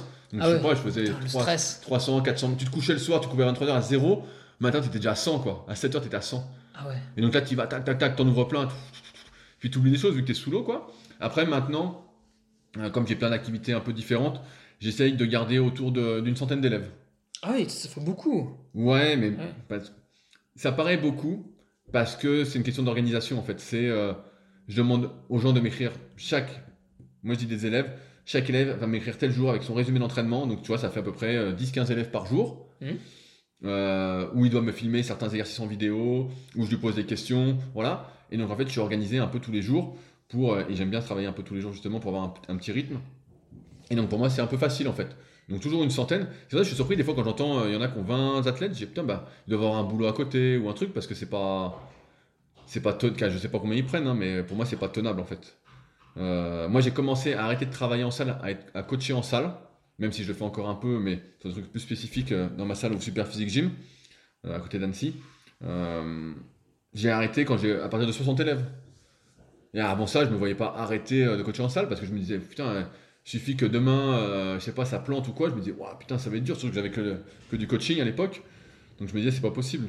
Donc ouais, une centaine. Et ça se- pour moi, ça se gère euh, facilement, tu vois, Ouais. c'est pas... euh, tu vois, c'est un peu comme euh, l'histoire des, des tribus. moi, j'aime bien le bouquin Manager votre tribu, je crois que c'est... euh, c'est Ro- Robin Dunbar qui avait théorisé ça, qui disait qu'on pouvait être en contact avec 150 personnes, euh, voilà, sans prise de notes dans la vraie vie, tout ça. On fonctionne en tribu comme ça. Mais là, avec les prises de notes, tu vois, euh, 100 personnes, j'ai des notes sur tout le monde, j'ai les photos, j'ai les trucs. Franchement, pour moi, c'est facile. Mais je suis organisé et ça fait, euh, ça fait 15 ans que je fais ça. et puis après, il y a peut-être aussi en musculation un cadre qui est quand même plus structuré Bien que sûr. dans les sports d'endurance où des fois tu pars un peu dans tous les sens parce que tu vas développer tel ou tel cycle. Puis le- Ouais, en fait, le rythme des compétitions impacte vachement ah bah bien sûr, bien sûr. Des fois, tu te retrouves à même pas développer une qualité de l'année parce que tu as fait une grosse saison chargée, etc. Bien, etc. bien sûr, oui, en, en muscu, surtout quand tu veux prendre du muscle, t'as pas. Moi, c'est surtout ça ma spécialité, c'est soit prendre du muscle, soit faire perdre du gras. Euh, L'entraînement va pas varier comme ça. Ce qui va varier, bah voilà, c'est quel euh, nombre de répétitions on va utiliser, quelle charge on va utiliser, le temps de récupération, peut-être l'ordre des exercices. euh, redéfinir le programme si on change d'objectif, peut-être que tu veux plus de bras, et c'est la priorité du moment. Mais oui. Après, euh, en fait, c'est tellement ancré en moi depuis maintenant, ouais, comme je dis, ça fait 15 ans que je coach, bah en fait, c'est presque automatique. Ça ne demande pas tant de réflexion que ça. Mm. Sauf s'il y a un problème. Mais comme je disais, sur 6 mois, 1 an, moi je fais du suivi, ça démarre c'est minimum 6 mois. C'est très rare qu'il y ait un problème. En 6 mois, il n'y a rien. Les problèmes, les plateaux arrivent bien plus tard. D'accord. Et là, tu as une centaine d'athlètes, alors, mais du coup, comment tu vas les sélectionner? Parce que j'imagine que tu t'es mis une barrière pour pas retourner Oui. à 300. Bien, bien sûr, bah en fait, euh, Là, si demain il y en a un qui part, alors comment, comment il est remplacé? Ouais, je dis pas qu'il est remplacé forcément. Je dis 100, mais voilà, ça tourne entre 80 et 120, quelque chose comme ça. Mais euh, bah, en fait, il y a des gens qui m'écrivent, et en fait, moi j'aime bien ce truc euh, humain aujourd'hui, je suis plus là-dedans, donc j'attends de voir quel est le projet. Tu vois, si quelqu'un m'écrit, il a 18 ans, il me dit je veux être énorme, je veux faire des compétitions, tout ça, je dis ouais, c'est pas moi. Je dis voilà, je te conseille un tel, je te conseille un tel, c'est pas moi. Moi aujourd'hui, ce qui m'intéresse plus, c'est les gens qui comprennent déjà que la musculation, ça peut pas être toute leur vie. Ils sont pas euh, fermés, euh, un peu sectaires du truc. Moi, je veux faire de la muscu, c'est la muscu, la muscu, la muscu. Donc c'est plus le gars qui a, en général, je dis entre 25 45 ans, peut-être plus, hein, ça me gêne pas. J'ai des gars qui ont 70 ans aussi. Ouais, le gars euh, qui bosse, qui est déjà un peu établi voilà. dans sa vie. Voilà, qui est déjà un peu établi, euh, qui se dit bah voilà, euh, je me suis entraîné un peu à l'arrache pendant des années, je comprends pas trop comment faire, j'en ai marre de perdre du temps, j'ai des petites douleurs, tout ça. J'ai 3-4 créneaux par semaine. Voilà, et le gars il m'explique son projet. Et je lui dis ok, je lui dis bon, ça me va. Si le gars il vient me voir, il me dit je vais prendre 20 kilos, je lui dis non, bah ça c'est pas moi. Tu veux faire des compètes, c'est pas moi. Tu veux préparer, tu veux être super sec vraiment au détriment de ta santé, c'est pas moi. Je suis plus dans cette optique euh, d'équilibre en fait. Mm. Et finalement, aujourd'hui, je pense que j'attire ces gens-là parce que j'ai pas beaucoup de personnes qui me contactent pour autre chose. Comme ça peut être le cas auparavant, bah tu vois, quand je fais des compètes euh, de force, bah, j'avais beaucoup de gars qui faisaient de la force. Ouais, Ah oui, parce que j'ai interviewé un autre euh, coach avant toi, donc là c'était de la course à pied, et en fait, il, s'est mis lui-même dans, dans son sport, la course à pied, à performer un tout petit peu, avec cette année une, je sais plus, 15 ou 17e place au Templier. Et les 2-3 semaines après, en fait, il a eu plus de demandes. bien sûr, bien, bien, sûr. Moi, quand je faisais la force, j'avais plein de mecs de force. Après, quand je fais, je fais un peu de bodybuilding, et bah pareil, j'ai eu pas mal de mecs euh, qui voulaient faire des compètes, tout ça. Euh, ensuite, quand je faisais les Super Physique Games, et bah, j'avais plein de gars qui voulaient préparer les Super Physique Games. Et puis maintenant que je suis plus dans cette optique euh, santé, longévité, bah, j'ai plus de gars qui sont là-dedans. Euh, donc voilà, euh, avec des objectifs cohérents. Moi, j'aime bien dire euh, des objectifs cohérents, quelque chose de sain, et quelque chose où voilà, les gens savent qu'ils vont progresser, ils vont avancer. Je vais leur apprendre un peu en même temps pour qu'ils soient un, un peu indépendants quand même à la fin, euh, qu'ils restent pas avec moi 8 ans. c'est pas, pas le but. Même si ils peuvent, hein. Si voilà, c'est quand même un gain de temps pour eux de pas avoir à réfléchir sur le programme chaque semaine. T'en as qui sont restés longtemps comme ça? Bien, bien sûr, là j'ai un élève que j'ai depuis 10 ans. Ah ouais, c'est beau ça. hein. Ouais, mais en fait, en fait il, il saurait, il sait faire. Tu vois, en général, au bout de 3 ans, je dis au gars, euh, c'est bon. Je dis, euh, bah voilà, on va arrêter là. euh, je dis, je pense que tu sais faire tout ça. 3 Mhm. ans. Et après, il y en a qui me disent, ah, bah moi j'aimerais continuer juste pour le côté pratique, tout ça. Et euh, comme c'est pas un budget non plus énorme, je prends euh, 88 euros par mois. Bah les gars, je dis, bon, bah pour nous ça va, c'est bon. On continue, on continue. Donc, bah je pense José, mais je pense pas qu'il m'écoutera. Mais ouais, ça fait 10 ans que, que je l'ai. Et bah, je le connais bien parce qu'il vient aussi à la salle. donc, mais ouais, sinon en général, le maxi, ouais, c'est 3 ans. Je dis 3 ans, je dis normalement tu sais te débrouiller. On a vu pas mal de cas de figure, on a vu des trucs, comme je disais, en 2-3 ans, on atteint 80% Mhm. du. euh, Ah, peut-être déjà buté sur certains trucs, voilà, voilà, t'arrives déjà au truc, 80%. Et je pense que les 20% de plus, va falloir vraiment s'investir à fond. Et je pense que c'est pas compatible avec, euh, avec la plupart. Ouais, parce que alors là, le mec va falloir qu'il modifie son, son Son style rythme. de vie. quoi. Bien, bien sûr, il va falloir qu'ils se disent, bah voilà, je passe peut-être à 5 séances par semaine, euh, je me couche tous les jours à la même heure, la diète, il n'y a plus d'écart, c'est pas le week-end, je vais au resto avec des potes ou je bois euh, de l'alcool ou quoi. C'est là, on met tout en place, et là, c'est une vie qui va déboucher sur rien de. Ouais, ou le mercredi après, c'était le jour des enfants, puis bon, bah, faut caser une séance en plus. Ouais, ouais, voilà. Ça. voilà faut... Je dis aux gars souvent, bah voilà, faut que tu aies plus de gonzesse. ou si t'es une, une fille euh, que t'es plus de mec, pas de bien, gamin, ça peut rien. faire des économies aussi, ça. Ouais, non, mais voilà. Après, euh, les derniers 20%, pour beaucoup de personnes, il faut vraiment se, se dépouiller. Hein. Sinon, c'est la règle des 80-20, elle est assez juste dans beaucoup de domaines. Mhm. Et euh, t'en as aussi qui reviennent après, parfois, au bout d'un moment Oui, j'en ai plein, j'en ai plein. Ah ouais, parce qu'après, ils font tout seuls, puis et puis, ça oui, marche pas. Et, et non, et puis je suis surpris parce qu'ils reviennent et, et des fois, ils reviennent beaucoup moins bien. Ils disent, ouais, bah, en fait, ils ont eu souvent des soucis personnels, Ah ouais, une rupture ou euh, un changement de boulot. changement de boulot. ou une, mau- une mauvaise passe, tu vois, et ils ont perdu un peu de l'équilibre qu'on avait mis en place. Mhm. Donc j'en ai beaucoup qui reviennent, donc c'est marrant des fois après 6 ans, après 10 ans, euh, je dis waouh putain c'est euh, Mhm. c'est incroyable et donc ça, me- ça me fait plaisir. J'aime bien les, les reprendre parce qu'on se connaît déjà, on sait déjà comment ça va se passer, ça va être cool. Parce que c'est vrai que tu crées un véritable atmosphère avec eux, puisque bon, tu donnes la séance de muscu, ça, le mec il va à la salle, qui est vers chez Ouais, lui, ouais. voilà, tout se passe bien. Mais tu lui donnes aussi la diète, et du coup, finalement, toute la journée, elle est un peu cadrée.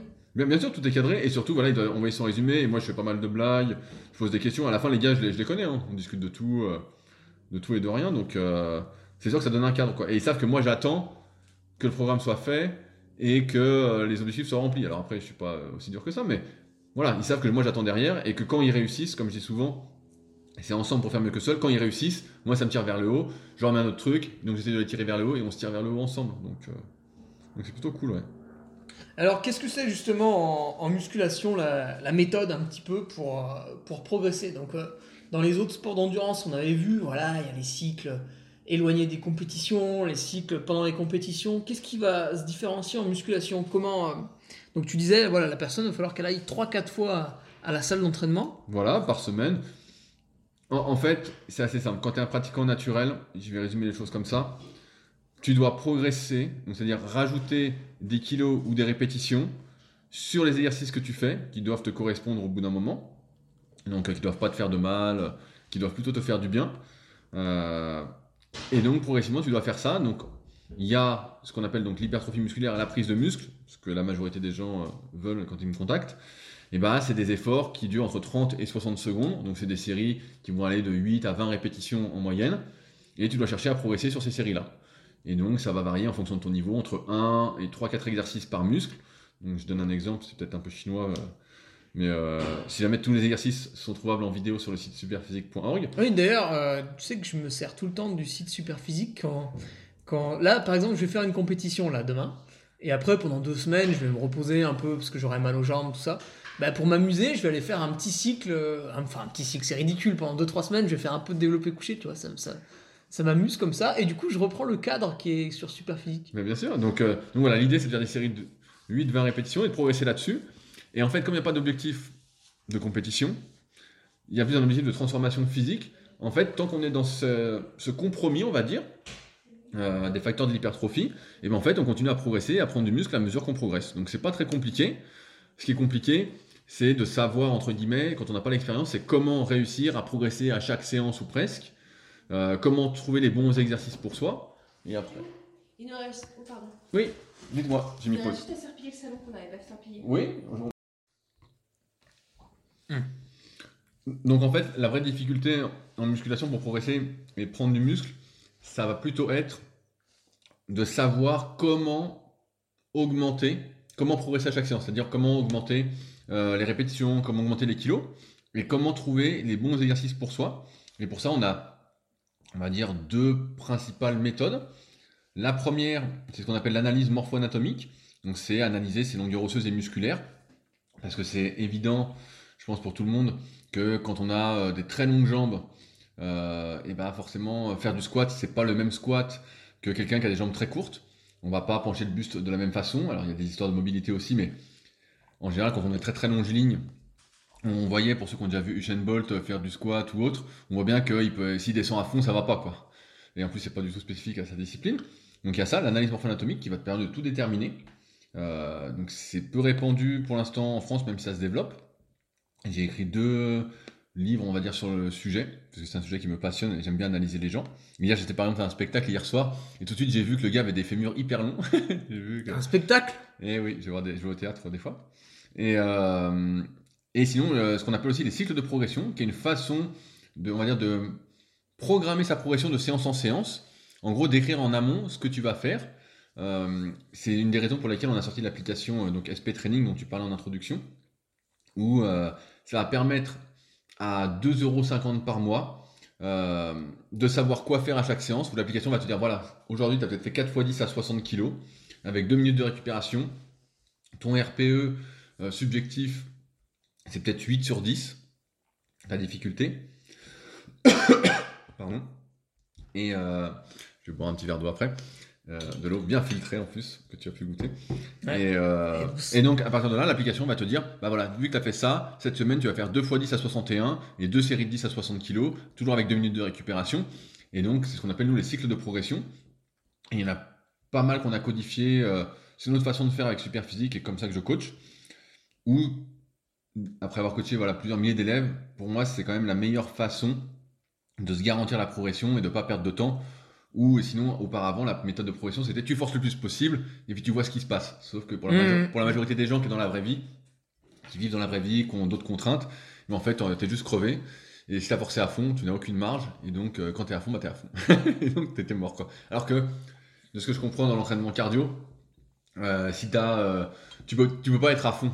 En fait, euh, des fois, on le voit bien, faut faire beaucoup dans, euh, de zone 2, donc de basse intensité. Ouais. Euh, c'est quand même un truc. C'est souvent le problème des débutants. en fait. si, si, si tu l'as pas, t'es mort. Et là, en muscu, bah voilà, même si t'es pas débutant, et si par, par exemple t'es un peu doué, tu vas avoir ce truc de je force à fond et puis ça marche. Ouais. Alors qu'en fait, pas du tout. Et moi, en cardio, c'est pareil, si tu forces à fond tout le temps, bah j'y retourne pas en fait. hein. Et Je me bah, dis, Par euh, exemple, l'autre fois, il y avait un copain, tu vois, il, il demandait un peu des conseils. Alors, bon, moi, je suis pas entraîneur, mais je- vu que je vois tout le monde faire autour de moi quand même quelques billes.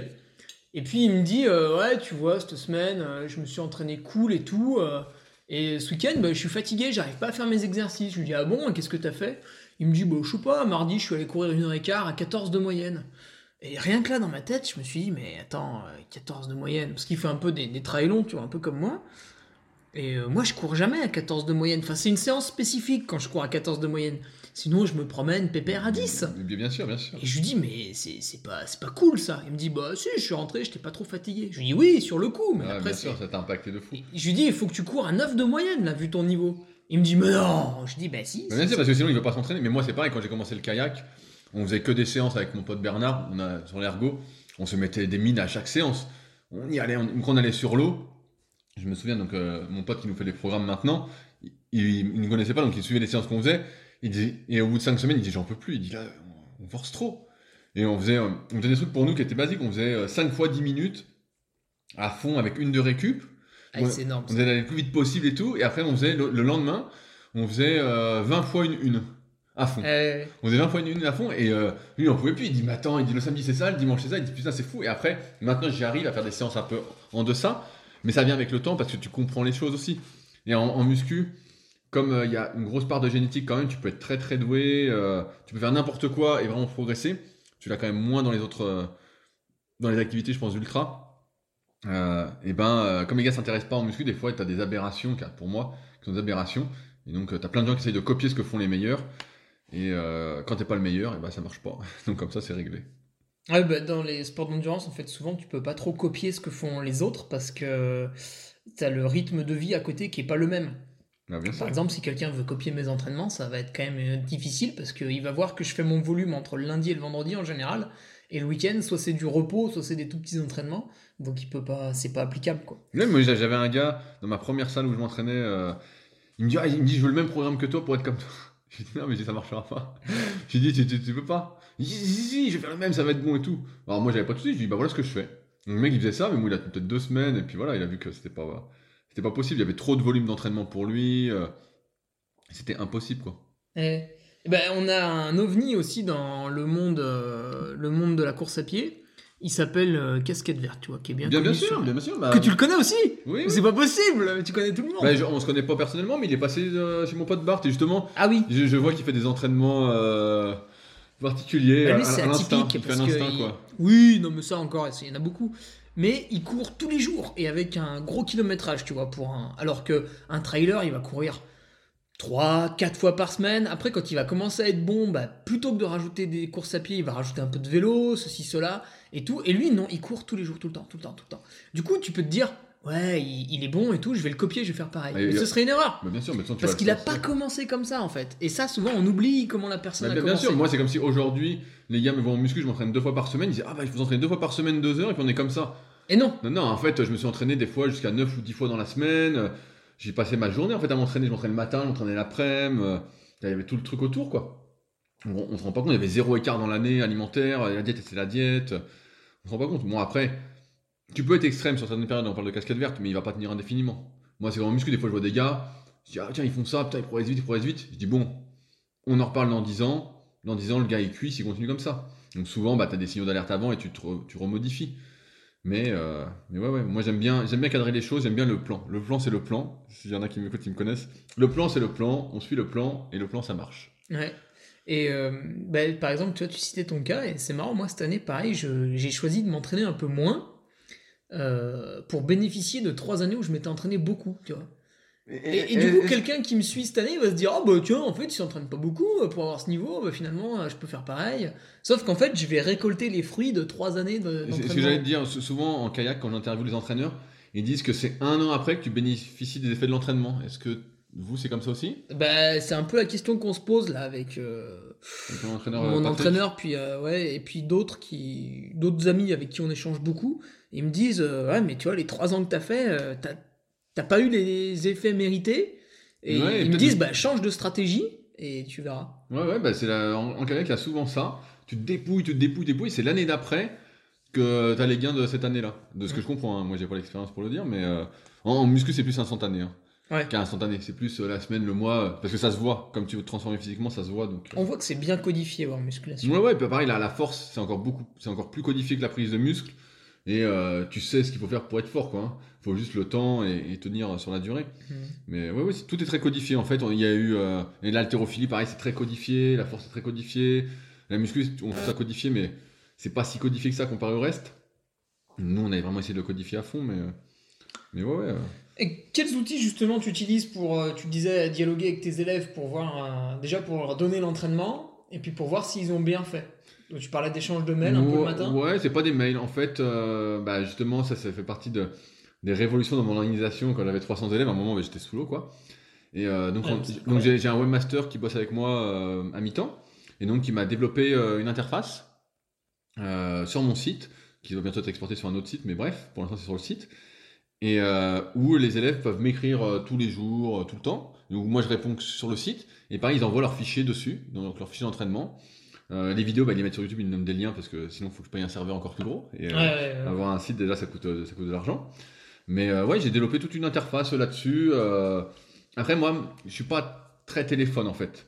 Donc, bah, Nolio, voilà, c'est un moment que je suis, notamment les deux fondateurs sur LinkedIn.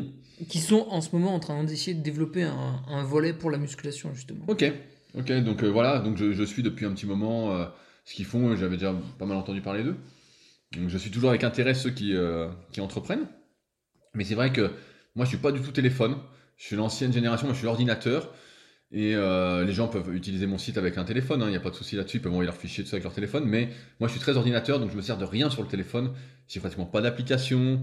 Je suis euh, voilà, j'ai les réseaux sociaux, mais je mets comme on dit hors antenne, je mets un truc maintenant et puis voilà, je laisse tourner, je T'as pas regarde. TikTok encore? Non, je peux pas. J'ai essayé, j'ai essayé de me connecter Ah, un coup. Ah, J'ai pas essayé encore. Non, en fait, j'arrive pas, j'arrive pas, c'est pas moi. Et euh... Donc c'est pas moi. Moi j'aime bien les échanges. J'ai l'impression que sur un ordinateur, tu as des vrais échanges, t'écris bien, tu prends ton temps, nan, nan. Sur téléphone, je trouve que c'est chiant d'écrire. Et donc, euh... donc ouais, donc euh, j'utilise que ça.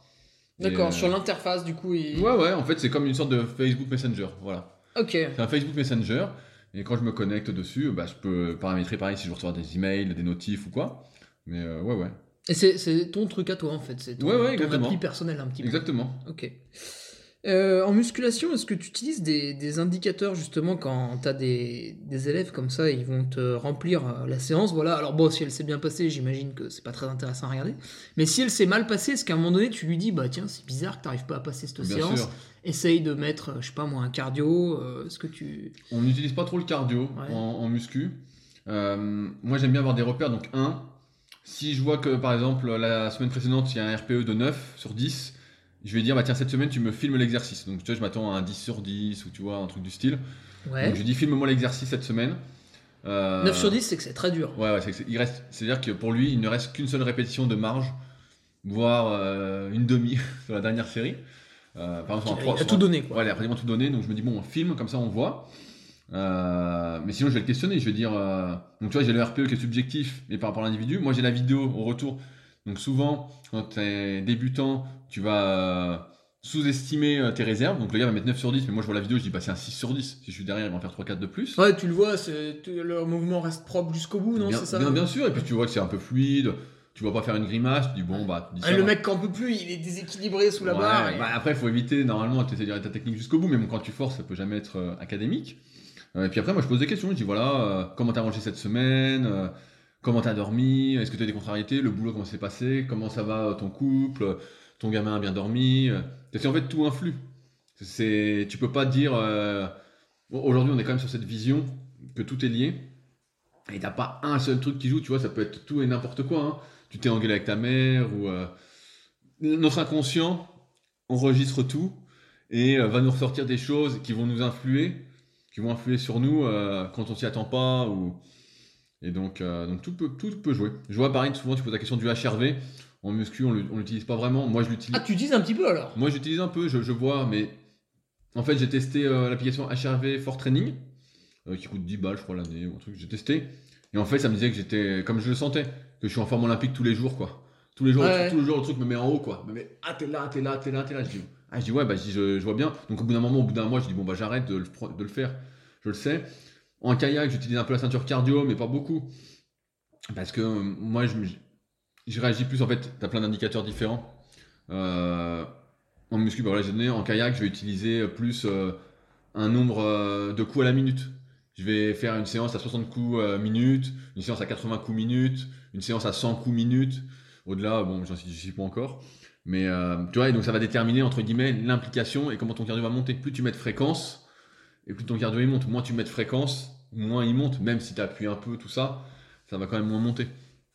Donc, euh, mais ouais, sinon sur l'ergo, sur l'ergo, j'utilise pas mal euh, donc une, une ceinture Polar H10, Ouais. donc la, la dernière, et je regarde un peu ce qui se passe pour essayer d'être dans les bonnes zones, on va dire. Mais en muscu, ouais, on n'utilise pas du tout ça, et on reste sur des facteurs très objectifs, à part le RPE qui est subjectif, mais je mets l'objectivité derrière en Mm. regardant la vidéo. Euh, C'est marrant, tu vois, mon entraîneur, il est un peu euh, dans cette optique-là. C'est-à-dire, moi, je le, je l'ai pas, là, le cardio à l'année. Je, je le mets quasiment jamais. Je le mets jamais, d'ailleurs, même. Mais on a, on a des séances, en fait, un peu type, tu vois. On sait que si on la passe, c'est que ça va. Bien sûr, Et si ah tu oui. la passes pas, tu, tu te dis, ah, C'est quoi comme séance? Ah, tiens, qu'est-ce Euh, par exemple, tu vois, au début d'hiver, on va refaire, euh, on va diminuer le volume d'entraînement, puis on va refaire des séances de vitesse. Bon là, on s'en fiche un peu, c'est pour retrouver de la vitesse. Et d'un coup, il va me dire, euh, tiens Hugo, là, tu vas faire 12 x 400. Et là, je sais que c'est le test, là, tu vois. C'est le test qui arrive, le 12 x 400 mètres. Donc là, bien sûr, on s'échauffe bien et tout. Puis après, tu fais ton 12 x 400 mètres, tu regardes les chronos. Et s'ils sont bons, comme d'habitude, bah, tout va bien, on continue. Et s'ils sont pas bons, tu vois, on se pose des questions. Pareil, j'ai des, des séances, euh, toutes les séances un peu au seuil, je les fais toujours dans la même bosse, la même colline.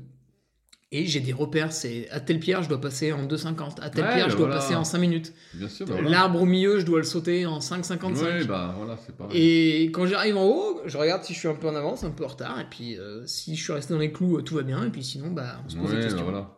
Moi, moi, en kayak, j'ai des trucs comme ça. En, en- muscu, il n'y a pas de trucs comme ça, parce que normalement, comme je dis, les, les gars qui me contactent, ils font que progresser pendant au moins un an, quoi. Un an, un an et demi, il n'y a pas d'embûche, il n'y a rien. On a mis les premiers cycles de progression en place. On commence à personnaliser le choix des exercices. Donc, euh, il n'y a, il y a pas trop besoin d'avoir de, plus de repères que ça. Et pour t'amuser un petit peu, tu gardes quand même euh, un ou deux élèves euh, où tu sais que justement là tu vas gérer des embûches?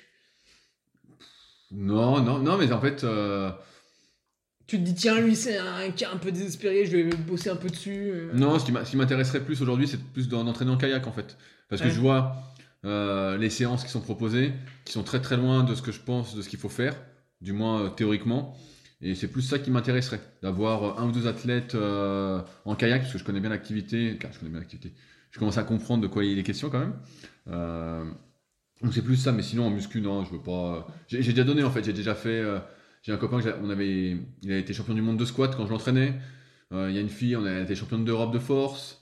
Donc bon, euh, j'ai déjà donné tout ça et je suis plus. euh, j'ai plus ce côté santé aujourd'hui quand même que ce côté et ce côté longévité aussi que ce côté performance à Ouais, tout prix. Jusqu'au boutiste. Ouais, ouais, voilà, ça je l'ai moins parce que je vois bien que ça mène nulle part et mon but c'est plus de rendre, de, trouver, de rendre les gens, je veux dire, heureux, mieux dans leur peau et qu'ils soient plus heureux globalement plutôt que ce soit euh, ah je veux un centimètre de bras en plus, euh, je veux tout faire pour ça. Bah, c'était un centimètre de bras près. euh, Il y, a- il y a un souci psychologique à régler euh, avant. Ouais, c'est vrai. Euh, Est-ce que des fois tu utilises le capteur de glucose là, qui a été Pas qui du tout. proposé par Super Sapiens Est-ce que tu l'as essayé sur toi je l'ai pas essayé, mais. Ah, euh, j'aurais dû t'en ramener un. Attends, tu utilises toi? Bah oui, ta Non, copine, ta copine est diabétique, donc elle a des trucs dans ce style. Oui, mais euh, elle, a, elle a un quota donc je peux pas taper dedans. Mais euh, j'en ai pris deux pour essayer et j'ai pas essayé encore. Ok, mais en fait, comme je débute entre guillemets en kayak, c'est comme dans toutes les activités, il y a, il y a la, règle, la fameuse règle des 10 000 heures qu'il faut pour exceller dans un sport. Alors après, on peut en débattre, hein, mais bon, je trouve qu'elle elle a le mérite d'exister, d'être là, d'être posée. Putain, c'est long, 10 000 heures. Bah, 10 000 heures de. Bah non, il faut commencer tôt, c'est pour ça. Ouais, et de pratique délibérée avec plaisir. En fait, j'ai tellement, 10 ans, quoi. j'ai tellement de points d'amélioration dans ce que je fais, Ouais. d'un point de vue technique, euh, rien que. Tu vois, là, j'ai mon appareil bah, pour travailler mon, mon souffle aussi, ma, Ah, ma capacité oui. respiratoire. Mais Ouais, ça m'avait fait de l'œil, ça. j'ai le ballon là-bas. Et euh, enfin bon, j'ai plein de trucs en fait à développer que je suis très très loin d'être encore à tester euh, mon taux de glucose pendant l'entraînement. Est-ce que je suis pas en hypo ou quoi En fait, je prends une, si vraiment je fais une grosse séance, je prends une boisson et je fous des super glucides. Donc c'est un complément qu'on vend sur la boutique, euh, super physique. Je prends des super glucides. Tout s'appelle super sur super physique. Hein, et- Ouais, parce, que tout est super. Avec des super dessins. Voilà, tout est, est super. Mais euh, voilà, j'en suis pas encore là. Et pareil, tout à l'heure, on parlait de temps hypoxique ou quoi. Bon, j'en suis. En fait, j'ai tellement de marge de manœuvre sur plein de euh, domaines autour, vu que moi j'ai fait surtout de la muscu pendant un moment, que j'utilise pas ça. Et après, en muscu, on est. Pour ceux qui font des très longues séances, on est très sensibilisé, et c'est un truc qu'on va conseiller, c'est de prendre des glucides pendant l'entraînement, si les séances Ouais, départent ouais. euh, Ça, ça 1h15, m'avait 1h30, impressionné. et de prendre aussi des acides aminés ramifiés parce que ça aide un peu à lutter, on le sent bien, contre la fatigue cérébrale. Donc euh, pareil, ça peut être à débat, hein, mais pour moi il n'y a pas trop de débat en termes de sensations. Mais voilà, on met des acides aminés ramifiés, qu'on appelle des BCAA, Mm. des glucides, durant, du- du- dans, dans sa bouteille. Euh, et parfois on rajoute même un peu de bicarbonate euh, pour, euh, on va dire, tamponner un peu, pour que ça, ça brûle un peu moins.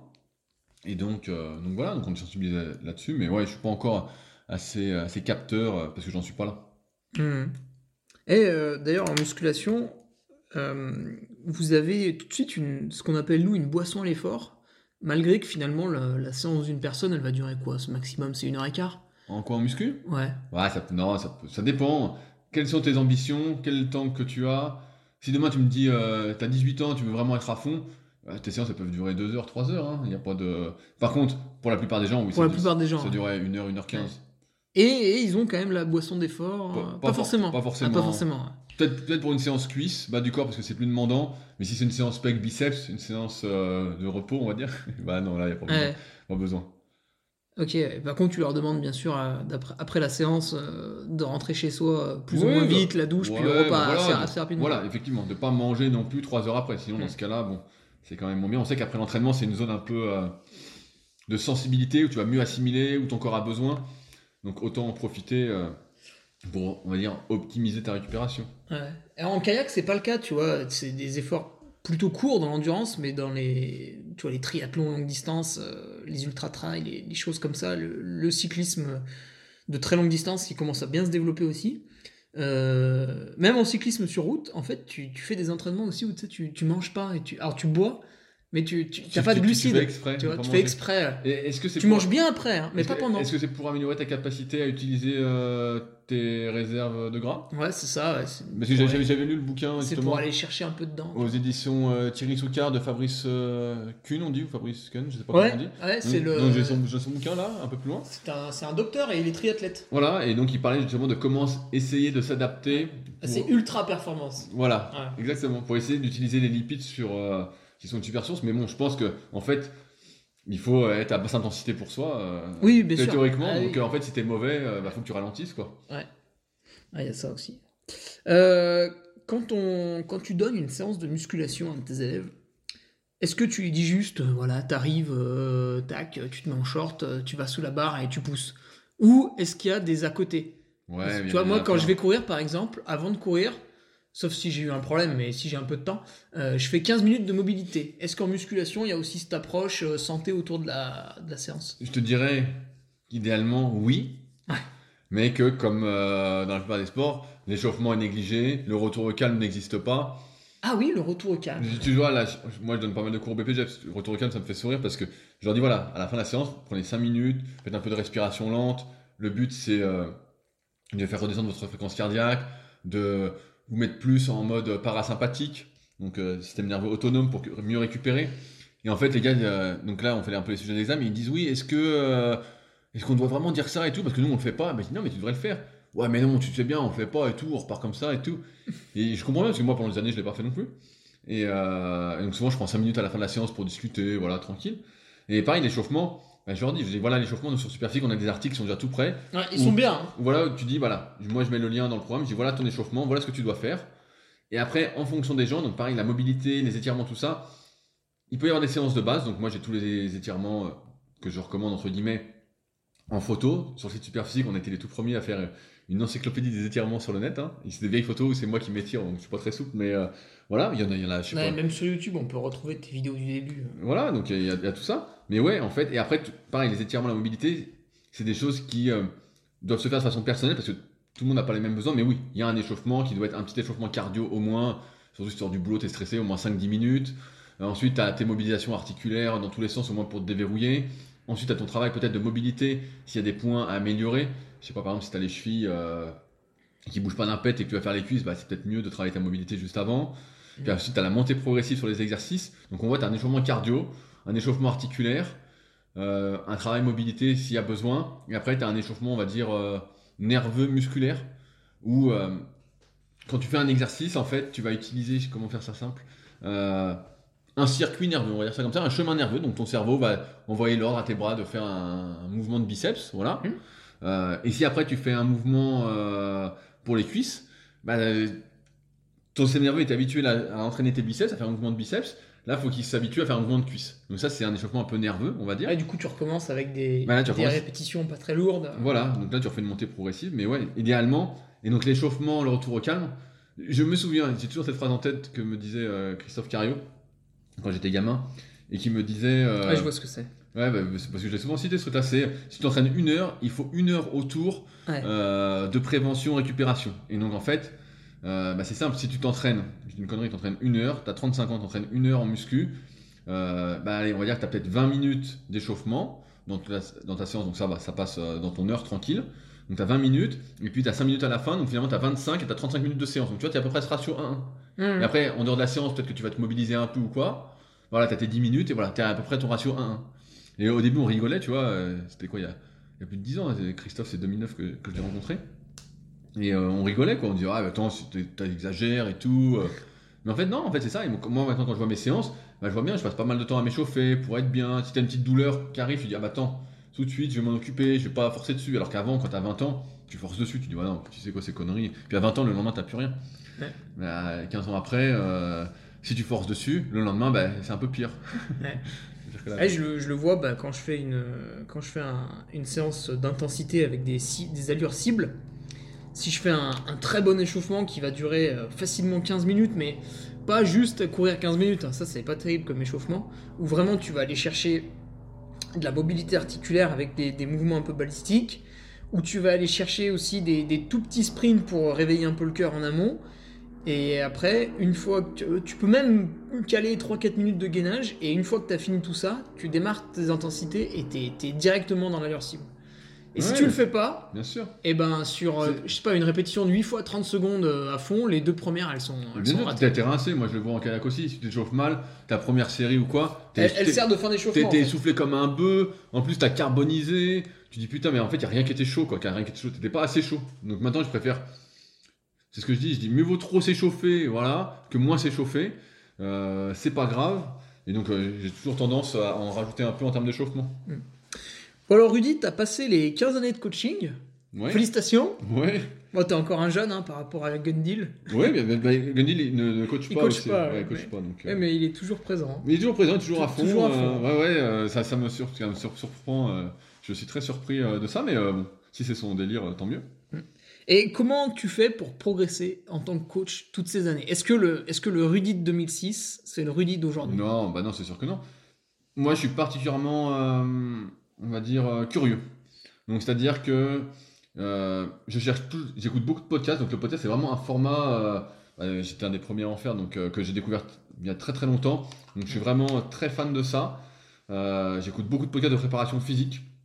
Donc aussi bien mon pote Aurélien Broussal qui fait ABD Podcast, aussi bien euh, mon pote Julien là qui est kiné à la tour, qui fait Objectif Performance. C'est pas mal la BD podcast, c'est pas très long à chaque fois. Ouais ouais, ben, j'écoute euh, aussi euh, donc euh, Upside Strength de mon pote Sean, voilà, que, dont je t'ai parlé, Sean Seal, qui est vraiment spécialisé en endurance, donc mais il interviewe des gars aussi sur la force surtout.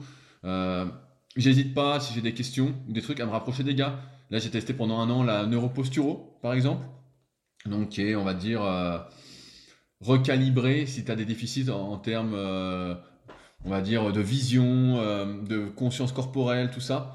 Euh, parce que forcément, si tu sais pas où sont tes doigts, quand tu fais quelque chose, bah, ça va perturber le mouvement que tu vas faire, tu vois. Il y a plein de choses comme ça. Pareil, j'avais plein de trucs à corriger, donc on a fait pendant un an. Donc, pareil sur la mobilité, en ce moment, je me suis beaucoup formé, donc j'ai été voir un copain en Suisse, Kevin, qui est spécialisé là-dedans. Euh, donc pareil, j'ai été euh, voir comment il faisait, poser des questions. Je fais pas mal de formations en ligne aussi, j'en suis euh, régulièrement. Dès que je vois un truc qui m'intéresse, j'y vais. Alors après, j'ai du mal avec les vidéos. Donc par chance, souvent les gens font vidéo et des PDF. Donc moi, je lis plutôt les PDF que les vidéos. J'ai du mal à rester face à un écran, étant donné que j'y ai été souvent. Mais ouais, sans arrêt, sans arrêt. je lis moins qu'avant des bouquins, même si là j'ai fini le bouquin sur, je te disais, l'entraînement en altitude de euh, Laurent Schmitt et de Grégoire Millet. Ah oui, et pas très loin, il est à Préma. Attends. Prémanon, effectivement. Oui, le centre- Prémanon. Le centre. Je voulais interviewer Grégoire Millet, mais il m'a euh, botté un peu en touche parce que le kayak c'est pas assez gros comme sport. Donc euh, je contacterai peut-être Laurent Schmitt à un moment pour en parler. Même si leur bouquin est super, il y a, y a- il y a tout dans le bouquin. Donc euh, il y a tout. Il y a euh, les grosses bases en tout cas pour moi qui sont suffisantes pour l'instant. Mais voilà, en fait moi j'hésite pas, comme je disais, à poser des questions. Dès que quelqu'un fait quelque chose qui m'intéresse, je vais me rapprocher de lui. Et comme je fais des podcasts, c'est aussi un bon moyen de me rapprocher des gens, de leur dire tiens j'aimerais bien t'interviewer sur ce sujet-là. Donc c'est gagnant-gagnant, donc j'arrête pas. euh, je n'arrête pas et en même temps, comme je coach, j'apprends toujours des choses. Des fois, je te fais tester des choses. Je demande à des élèves, tiens, ça te dirait pas de tester. Qui sont depuis un moment, tu voudrais pas tester ça ou... Ah oui, parce que Et- du coup, t'arrives avec une palette d'outils. Je, je teste des choses. Des, des fois, je me dis, tiens, euh, il y a des gars qui disent que ça c'est bien. Moi, je pense que c'est pas terrible, mais bon, est-ce que toi, c'était envie de tester Euh, Moi, je teste, on teste à plusieurs. Et après, comme ça, on se dit, bon, bah voilà, c'était bien, ou finalement, on se trompait, pourquoi ça peut marcher? Mais ouais, en fait, euh, j'arrête pas de. Je suis un grand lecteur et surtout euh, un grand, euh, comment on peut dire, euh, auditeur de podcast. Est-ce que des fois, à force d'écouter, tu trouves pas qu'on. Moi, des fois, j'entends plus les paroles. Je suis obligé de me reconcentrer. Alors, je vais te donner la technique. En fait, il faut écouter des podcasts sérieux et des podcasts un peu comiques, quoi. Donc, j'écoute par exemple, j'écoute l'équipe du soir, qui est un podcast. moi, quand j'étais gamin, c'était sur la chaîne l'équipe 21. Ouais. Donc bon, ils racontent n'importe quoi, c'est que des blagues. Ils parlent surtout de foot, hein. Ils ont rien à foutre du foot. Ah moi. oui, bah oui, mais j'ai déjà regardé euh, sur l'équipe Si, 21. si t'écoutes ça, ils racontent n'importe quoi, les gars. Et puis c'est les mêmes gars qu'il y a 15 ans, quand j'étais gamin, quoi. Mais les gars, ils sont toujours là, ils racontent toujours n'importe quoi, donc c'est des blagues. Donc tu vois, je vais alterner des podcasts sérieux des podcasts avec des podcasts comme ça, où je vais écouter euh, les gentilshommes sur les relations homme-femme. Oh, mais j'ai écouté aussi, c'est marrant. Voilà, donc tu, tu peux écouter ça, donc c'est marrant, t'écoutes et tout. Donc ça, ça te distrait. Ce qu'il faut, moi je sais que je retiens toujours ce que disait Tim Ferriss dans son, euh, un de ses premiers bouquins, La semaine des 4 heures. Je crois que c'est lui qui disait ça là-dedans. Il disait notre Ouais. capacité de concentration, c'est 3 à 4 heures par jour, tu vois. Ouais. Et donc, euh, bah, je pense que c'est à peu près ça. Et donc, quand je vois que j'écoute plus, bon, bah, je sais qu'il faut arrêter pour aujourd'hui et écouter, euh, franchement, voilà, une, une connerie. J'écoute une connerie, ou je mets de la, ou je mets- des fois, mais je mets même de la musique. Tu vois, je suis en voiture. On peut dire, ah, il écoute un podcast. Bah non, des fois, je mets juste de la musique parce que j'en peux plus, en fait. J'ai trop parlé ou. Donc, non, non, ça va, ça va. C'est un, faut trouver ton équilibre. Mais quand tu écoutes des conneries, après, tu rigoles. Tu dis, putain, qu'est-ce qu'il raconte et tout, ça te détend. Euh, on a cité tes livres euh, tout à l'heure, bah, qui, sont, euh, qui sont pas mal hein, pour ceux qui veulent s'y mettre. Ouais, pour la, pour la muscu, bah, je pense que le bon point d'entrée, c'est comme ça que ça a été fait, le, le guide de la musculation naturelle, c'est vraiment la première approche, euh, avant les livres numériques, avant les formations, avant tout. Je pense que c'est la, la première chose à lire si on est intéressé à la muscu et qu'on débute. Il y a un programme en plus dedans. Il y a deux ans de programme, d'évolution de programme. Ah oui. Ouais, il y, a, y y tout ce qu'il faut. euh, le bouquin peut suffire euh, pour beaucoup. hein. Et après, si tu avais d'autres livres à recommander sans, sans te faire de pub, si tu devais citer Ouais, moi, d'autres. moi, j'aime euh, bien genre, en termes de bouquins généralistes, et pas forcément généralistes, mais même en termes de sport. Il y en a, il y a toute la série des Michel Dufour aux éditions Volodalen. Est-ce que tu connais? Non, je connais pas. Donc il y, a- il y a quatre Euh, bouquins. Volodalen, par contre, ça me parle. Oui, Volodalen, bah, c'est les préférences motrices, c'est Cyril Gindre. Tu vois ce que c'est? Ou ça te perd un peu? Ouais, son nom, il vient du vélo, lui, non? Je sais pas exactement son parcours euh, sportif, mais en tout cas, c'est lui qui a.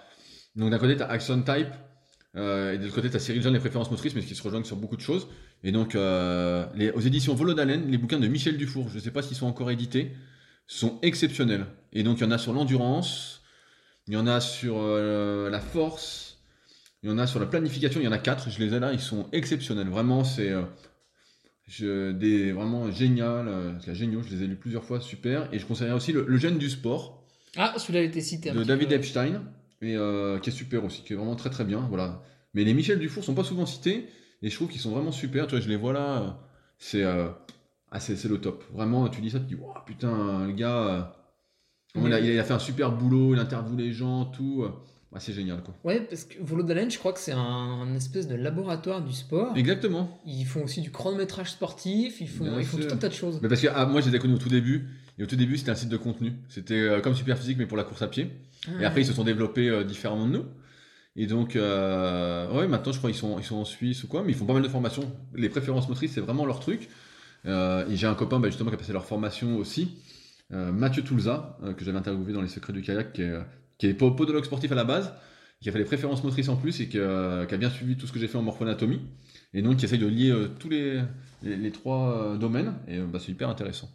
Et si on devait passer sur des formats films, documentaires Qu'est-ce que j'aime bien Qu'est-ce que j'aime bien? Bah, sou- Souvent, le problème maintenant des documentaires, c'est qu'ils- sont très romancés, très américanisés. Ouais.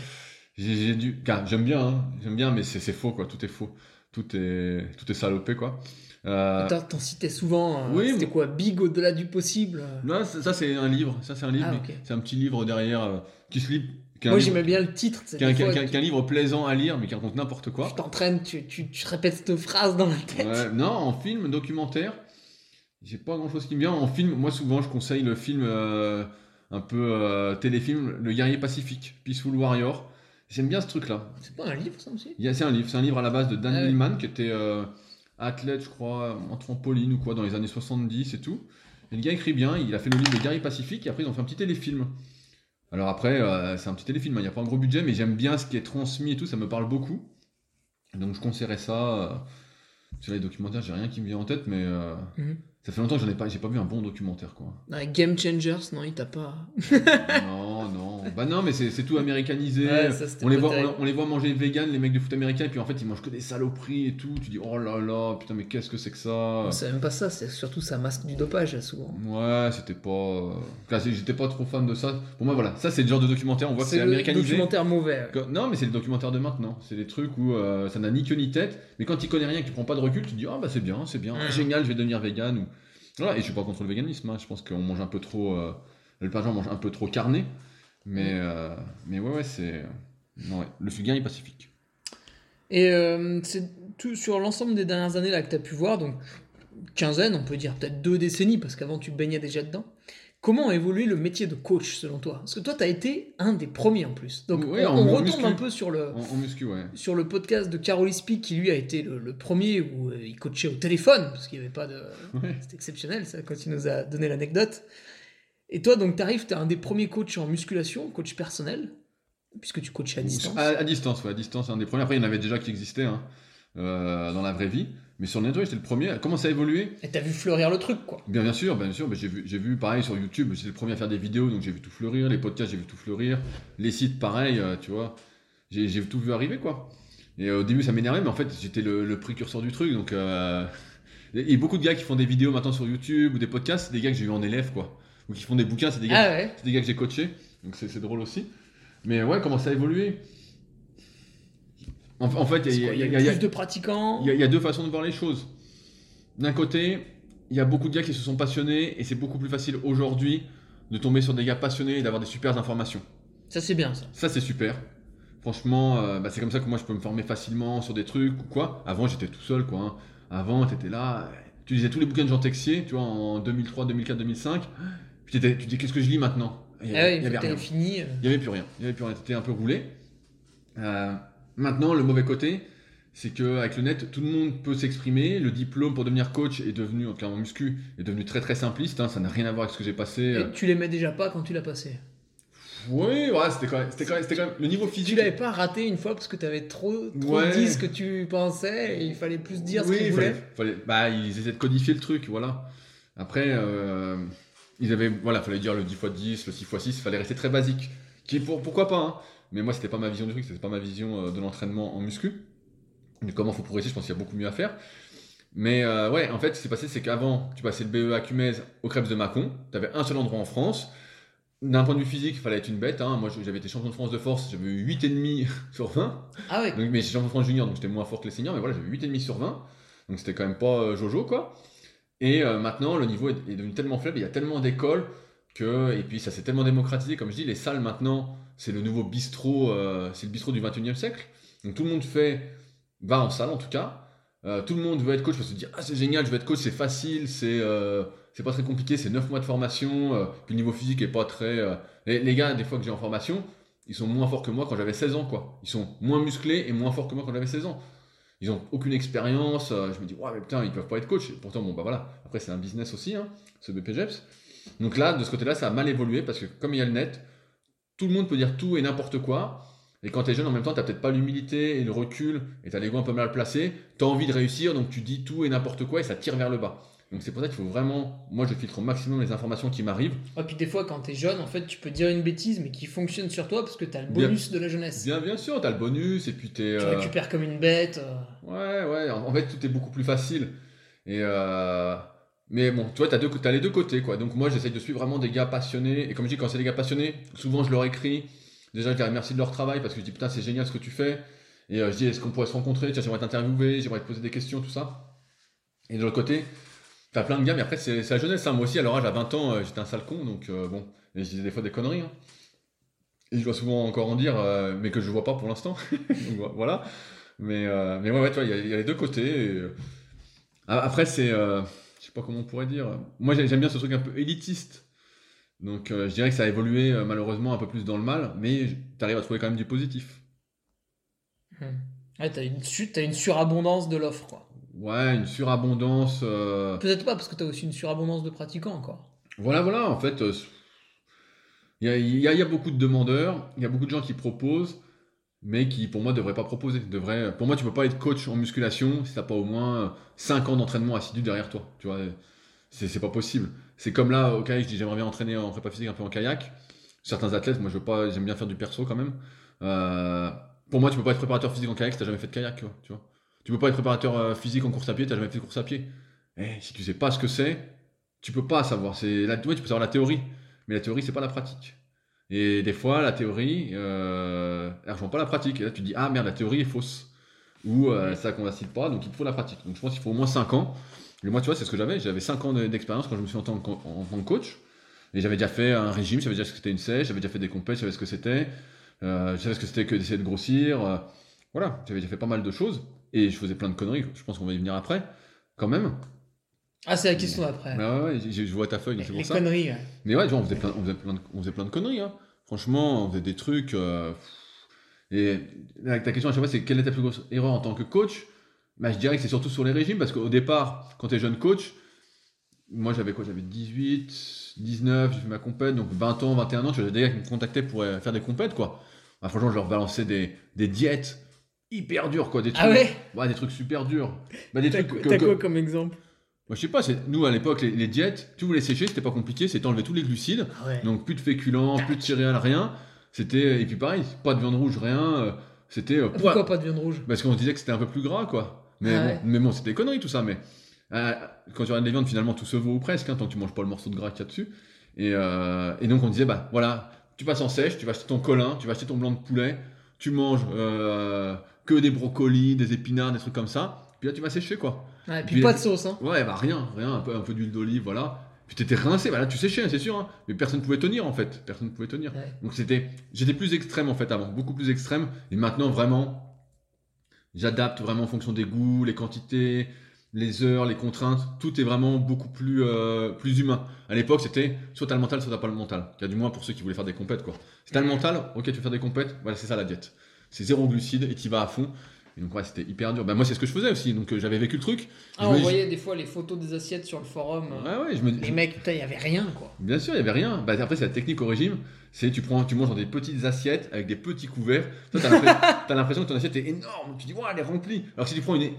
Quand t'es en prise de masse, j'étais gamin quand j'avais euh, 20 ans, je, mangeais, je me prenais mon petit déjeuner dans un saladier. Je mettais 200 Ah grammes de muesli, je mettais 600 ou 700 grammes de fromage blanc, je rajoutais du cacao en poudre, et tu Ah mélangeais le tout. Et pareil, le midi, tu mettais tout dans un saladier parce que ton saladier t'es jamais rempli. Tu dis, ah bah, il faut que j'en remange encore un peu. Donc le contenant, ça, ça aide aussi un peu, tu vois. Tu, tu dois perdre un kilo, comme t'as un kilo résiduel a priori. Ouais, il y a, il y a Mange un avec kilo une-. Mange avec petite cuillère, une petite fourchette. Ouais. Et une petite assiette, tu vas voir, ça va être facile. Mais ouais, c'était d'être un peu trop extrême. Parce que moi, en fait, j'ai ce truc-là de pouvoir tenir un peu de résister. Et euh, je peux ne pas manger, je peux euh, m'entraîner à fond, tout ça. Mais euh, je pense que c'est un peu un truc que j'ai depuis le début. Un peu un truc inné, quoi. Et euh, même si ça, peut se développer. Et donc j'étais un peu trop extrême là-dessus. Donc l'erreur, ça a été de, de, de tailler trop dans le vif. Bah, de, de, penser que tout le monde était peut-être comme moi. Ouais. Tu vois, c'est ça le truc de se dire. Mais euh, alors les réactions en face, c'était comment Ah bah, il suivait, il suivait. Bah, C'était bon alors. Ouais, mais bon, c'était beaucoup trop dur. pas une erreur. Une c'est si t'en aurais cassé un, tu vois. Non, tu casses pas, mais le gars ou la fille perd beaucoup plus de muscles et de force que prévu. Ah oui. Quand tu es en déficit calorique, tu déjà pas au top de ta forme. Alors après, si c'est un léger déficit, c'est pas grave, ça, ça change rien, tu peux continuer à progresser. Mais vraiment, quand tu mets à zéro glucide, tu vois que ta force, elle fond comme neige au soleil, tu vois que tu récupères pas, que tu es énervé. euh, D'un point de vue euh, hormonal, ta testo chute à fond. Il y a plein de trucs qui se passent qui sont pas bons, quoi. Alors que si tu vas plus progressivement, comme euh, dans le futur guide de la sèche au naturel, par exemple, Mhm. et ben là, tu es en forme jusqu'au bout. Alors, certes, t'as pas la sèche de compétition, mais bon, on fait plus de, je fais plus tout ça pour la compétition. Mais euh, tu fais ton régime et tout se passe bien en fait. Tout se passe bien et euh, t'es bien, t'es en forme. Voilà. Donc, euh, Celui-là, faudrait que je le prenne, là, ça me, ça me remotivera un peu. bah oui, c'est à ton kilo résiduel. Ouais. euh, Ouais, Mais prends, prends une petite assiette, tu vois, ça Mais- va marcher tout seul. Mais peut-être qu'il faudrait que je change de balance. Bah oui. Elle est peut-être pas bonne. Et puis sinon, à l'inverse, une perf euh, que tu es très très fier d'un de tes athlètes, donc tu as, un petit peu tout, hein, tu citais ceux qui avaient réussi à haut niveau. Ouais, mais c'est plus ça. Je pense que quand mon pote Romain était champion du monde de squat, je pense que j'étais vraiment content. Je pense que j'étais content. Quand, pareil, euh, Fanny a été championne de- d'Europe de l'Ouest, j'étais va- vachement content euh, de ça. Euh, après, fier. ouais, ouais, je pense que. Je dis souvent Romain parce que Romain, c'est bon copain. et il m'avait demandé, j'ai dit, ouais, t'es sûr et tout? J'ai dit, moi, je suis pas sûr de pouvoir gérer tout ça et tout. On avait bien travaillé ensemble. hein. Après, c'est pas souvent. euh, on dit, ouais, il y a l'entraîneur, tout ça, mais c'est quand même un sacré travail d'équipe, quoi. Tu vois, tu t'appelles, tu te vois, tu dis, ouais, qu'est-ce que t'en penses? T'as fait ça, ok, moi, je pense que tu peux faire ça. Ok, oui, non. Donc, tu vois, c'est plus. euh, tu vas à tâtons, quoi. Sur des trucs comme ça, quand ça joue à des détails, tu te dis, bon. Ça, ça représentait une période de combien d'années de ta vie, ça? Ah, pendant 2-3 ans. Ah oui, quand même. Pendant 2-3 Ah oui, donc finalement, au bout de 2-3 ans, il y a la, il y a la, Ouais. méda- fait- il y a la médaille, quoi. Il y a le truc, Ouais, la récompense. après, Romain était déjà était fait pour le squat aussi. hein. Il était déjà très bon, il était déjà en équipe de France, tout ça, mais. Oui, mais bon, les autres aussi en face de lui. Bien, bien sûr, bien sûr. Non, non, mais franchement, c'était euh, c'était bon moment, ça. Après, euh, ouais, après, le reste. Après, je suis souvent fier, tu vois, quand t'es coach, tu vis le truc. Des, des fois, on dit, voilà, en tant qu'athlète, t'as la pression, tout ça. Et je pense que c'est plus dur en tant que coach sur les compétitions, quand t'es vraiment dans le réel et tout, parce que t'as beaucoup plus de stress. Quand t'es là, tu dis, putain. Des fois, j'ai envie de me reculer, de pas. Quand je faisais ça, en tout cas, de pas donner, pas donner ton stress à l'athlète, Et puis peut-être des fois, tu sais, euh, c'est un peu comme un. Quand tu regardes le cyclisme, quand ils font du contre-la-montre, c'est le gars gueule dans le micro, ouais, t'es, dans les bons temps et tout. En fait, c'est pas vrai.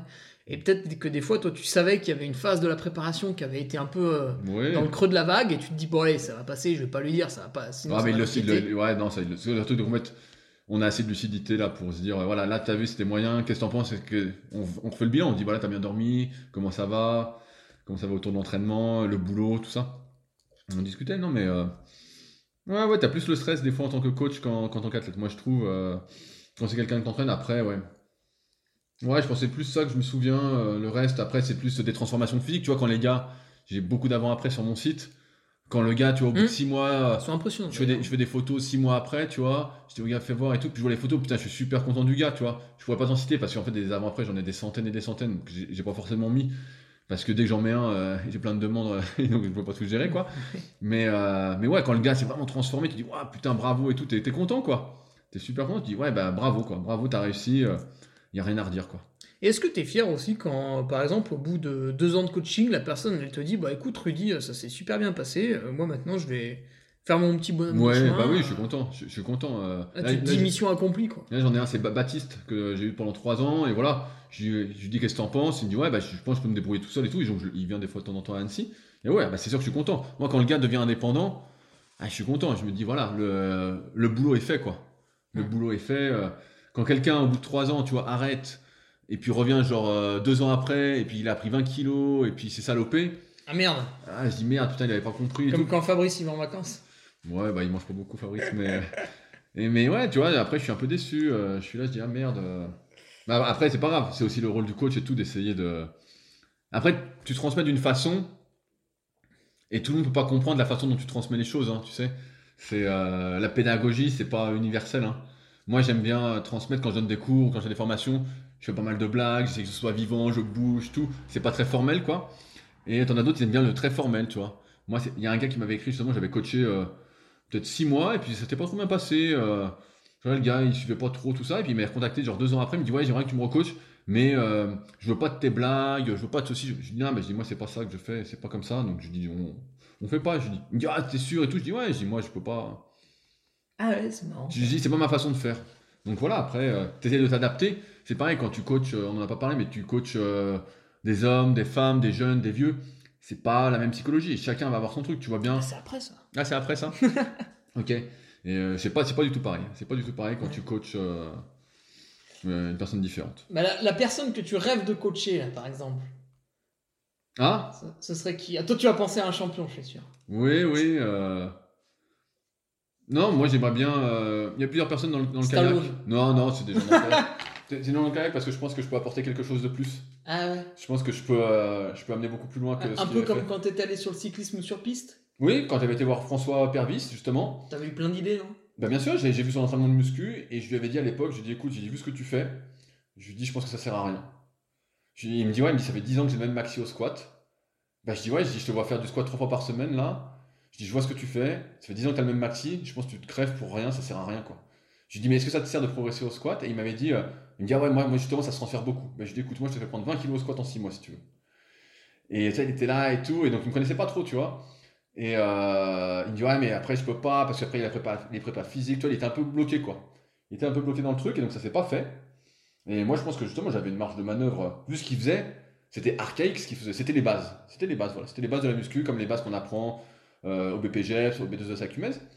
Et je pense qu'en kayak, euh, il y, a- des choses à faire. Je pense qu'il y a des personnes... euh, parce qu'en fait je trouve que c'est pas du tout... C'est très général, tu vois. C'est très très général. On va pas aller jusqu'à analyser la personne. Moi, j'analyse beaucoup, donc euh, morpho-anatomiquement, pourquoi t'es fait, pourquoi t'es pas fait? Je vais analyser la mobilité, quelles sont tes limitations? Euh, par exemple, est-ce que tu as la rotation externe d'épaule, la rotation interne, euh, pareil au niveau des hanches, est-ce que tu bouges, as de la mobilité thoracique, tout ça. Et ça, ça va déterminer ce qu'on va faire en priorité. Tu vois, si tu pas de rotation externe d'épaule, je vais dire, bah ok, on va pas se mettre du développé nuque, ça n'a rien à voir, on va travailler ta rotation externe, on va travailler la fonction de ton articulation. Euh, et donc, je vois tous les programmes qui sont faits, ils sont très très généraux. Et quand tu veux gagner, pour moi, et je pense qu'en France, il y a pas mal d'athlètes en kayak qui pourraient vraiment exploser, qui a vraiment faire mieux, quoi. Euh, pareil, il y a un peu de dopage à haut niveau. hein. Je vois des pays étrangers, des fois, je dis putain, ils ont des, les filles ont des physiques euh, très très louches quand même. Je pense, Ouais, notamment, c'est je pense notamment aux hongroises. hein. Tous les sports. Les hongroises sont. euh, parce que là-bas, c'est le sport national. Bon, Et donc, ouais, ouais, donc en fait, je pense que je peux apporter un truc justement dans cette personnalisation, dans l'optimisation des détails. Et pareil sur l'alimentation, je vois des fois c'est un peu archaïque, la récupération. euh. Et après, il faut aussi des personnes qui soient capables. Parce que moi, je vais être exigeant, moi, j'y vais pour gagner. Hmm. Moi, si je prends quelqu'un demain, euh, on y va pour gagner. Tu vois, il y a un gars qui m'avait contacté, il a fait les jeux, il a fait sixième cet été, euh, en para-olympique, et euh, en paralympique, et euh, il me dit, voilà, j'aimerais que tu me coaches, nanana et tout. Et le gars, je dis, bah ok, je dis, fais-moi voir comment tu t'entraînes, fais-moi voir tes planifs, ce que tu faisais, ton alimentation, tout, je veux tout.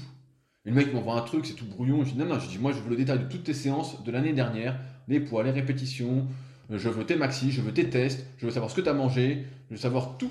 Et le mec me répond, genre deux semaines après, ah, mais attends, ça me prend beaucoup de temps de faire ça. euh, T'es sûr, on peut pas démarrer comme ça? Je dis, bah écoute, je dis, moi, c'est pas comme ça que je fonctionne, c'est pas comme ça qu'on va gagner.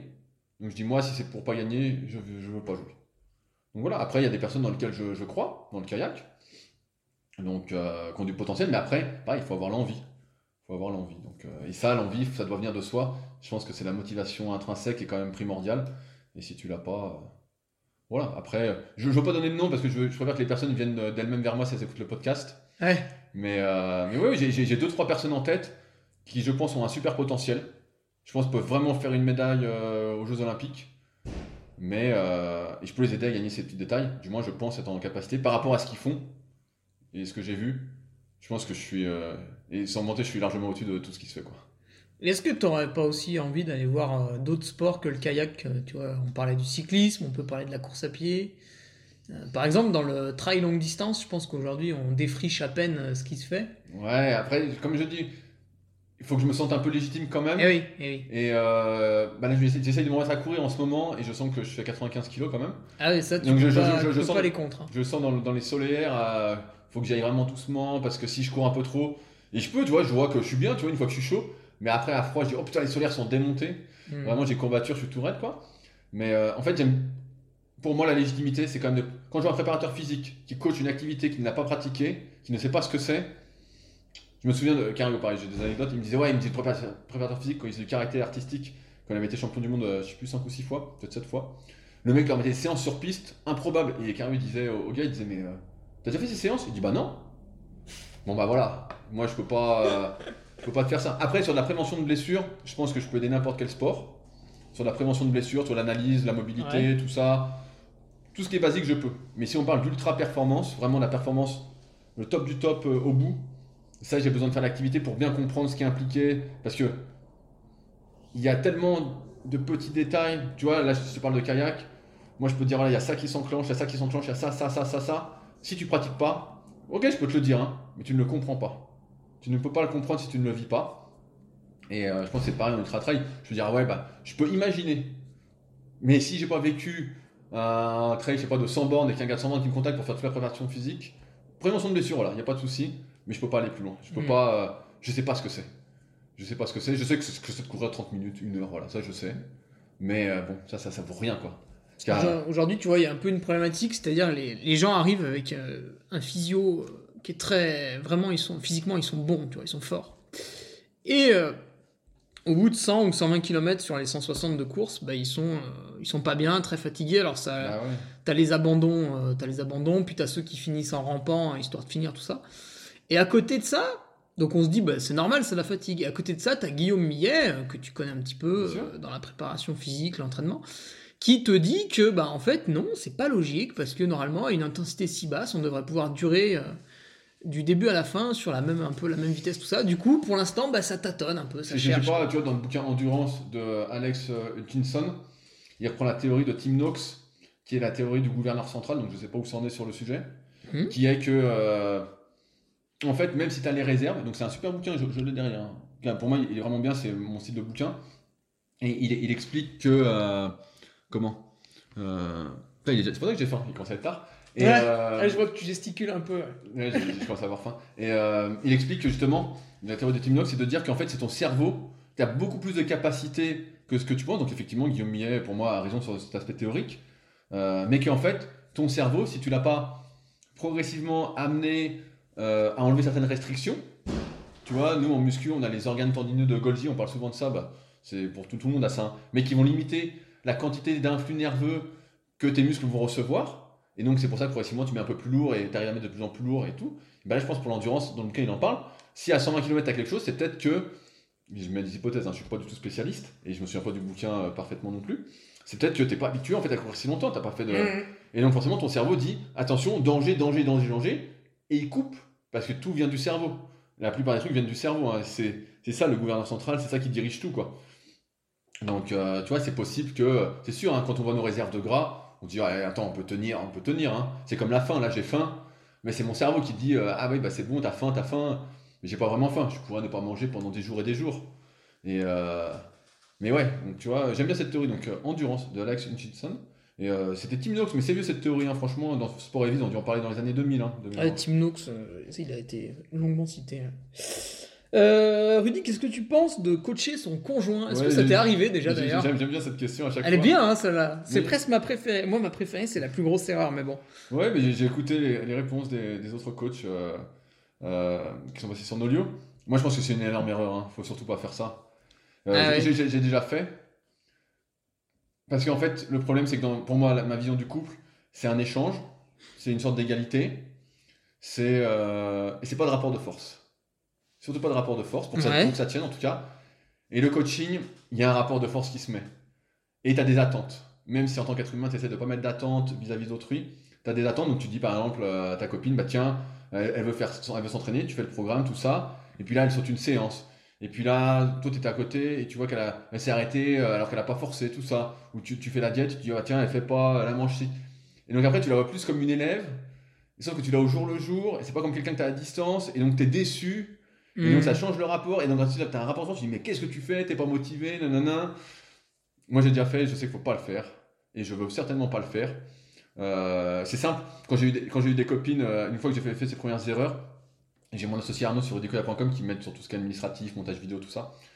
Et euh, bah, qui, qui, qui s'est coaché, il n'y a pas de souci quoi. Et donc quand j'avais des copines après, je disais, bah écoute, euh, qu'elles me demandaient, je dis, bah écoute, c'est Arnaud qui va s'occuper de toi.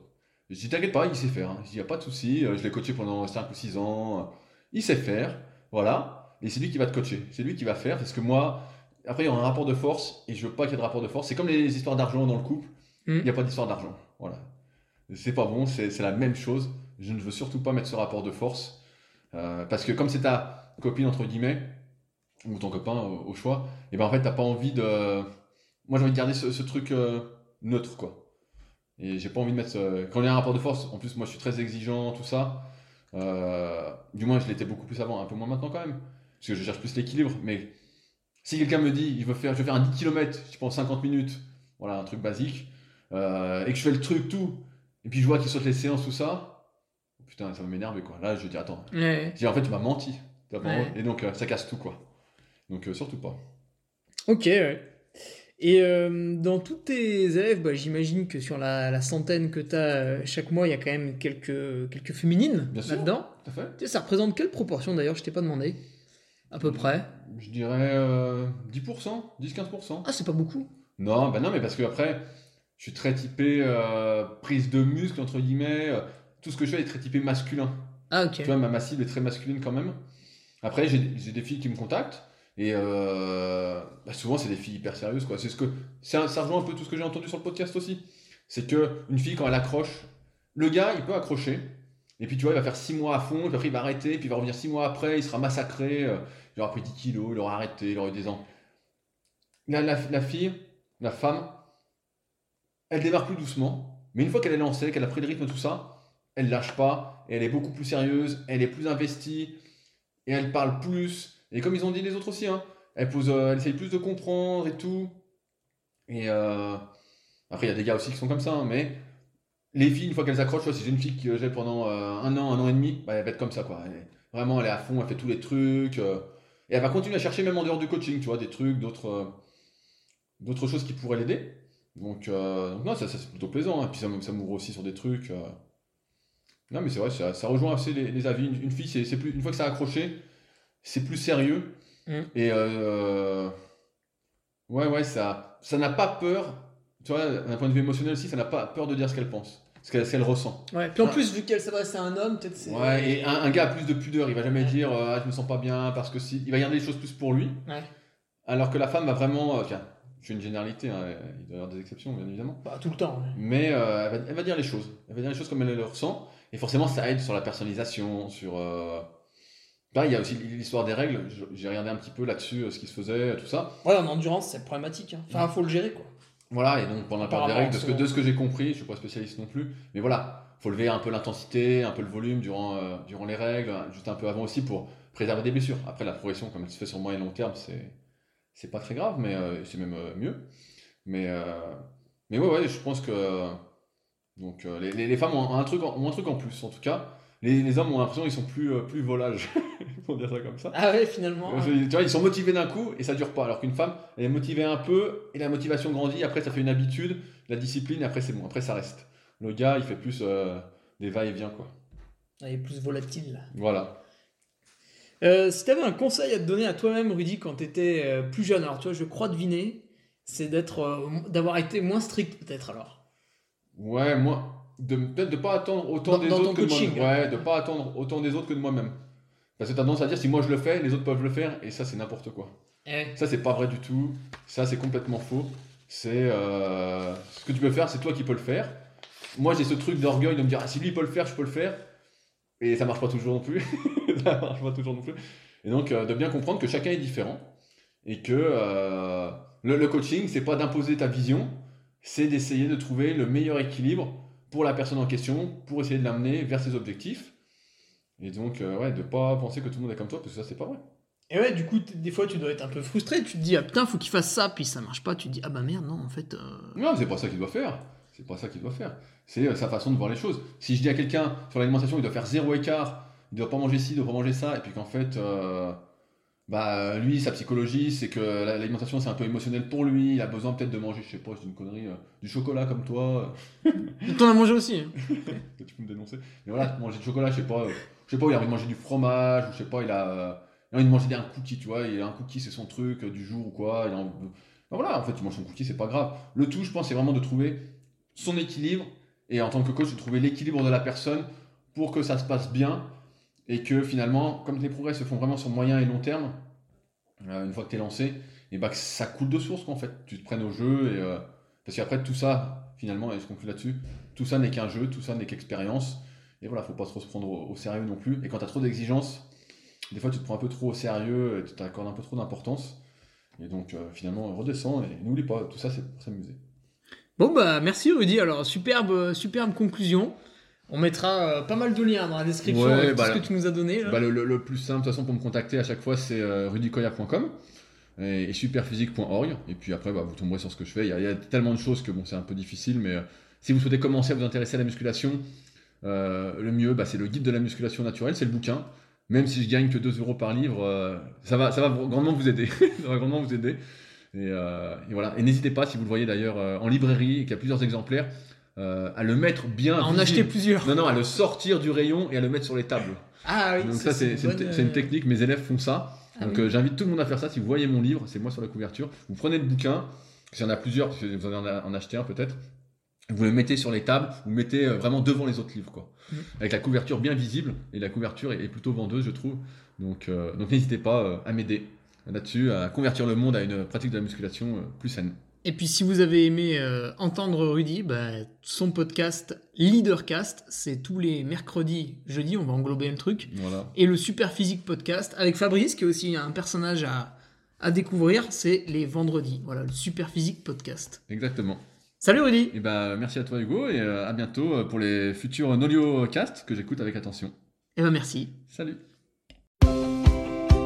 Tu viens d'écouter un nouvel épisode du Nolio Podcast. Je sais, c'était génial. N'hésite pas à réagir sur l'une ou l'autre de nos plateformes, que ce soit notre page Facebook, Instagram, notre groupe Strava ou sur LinkedIn. Les liens sont dans la description. Allez, à bientôt pour un nouvel épisode. Salut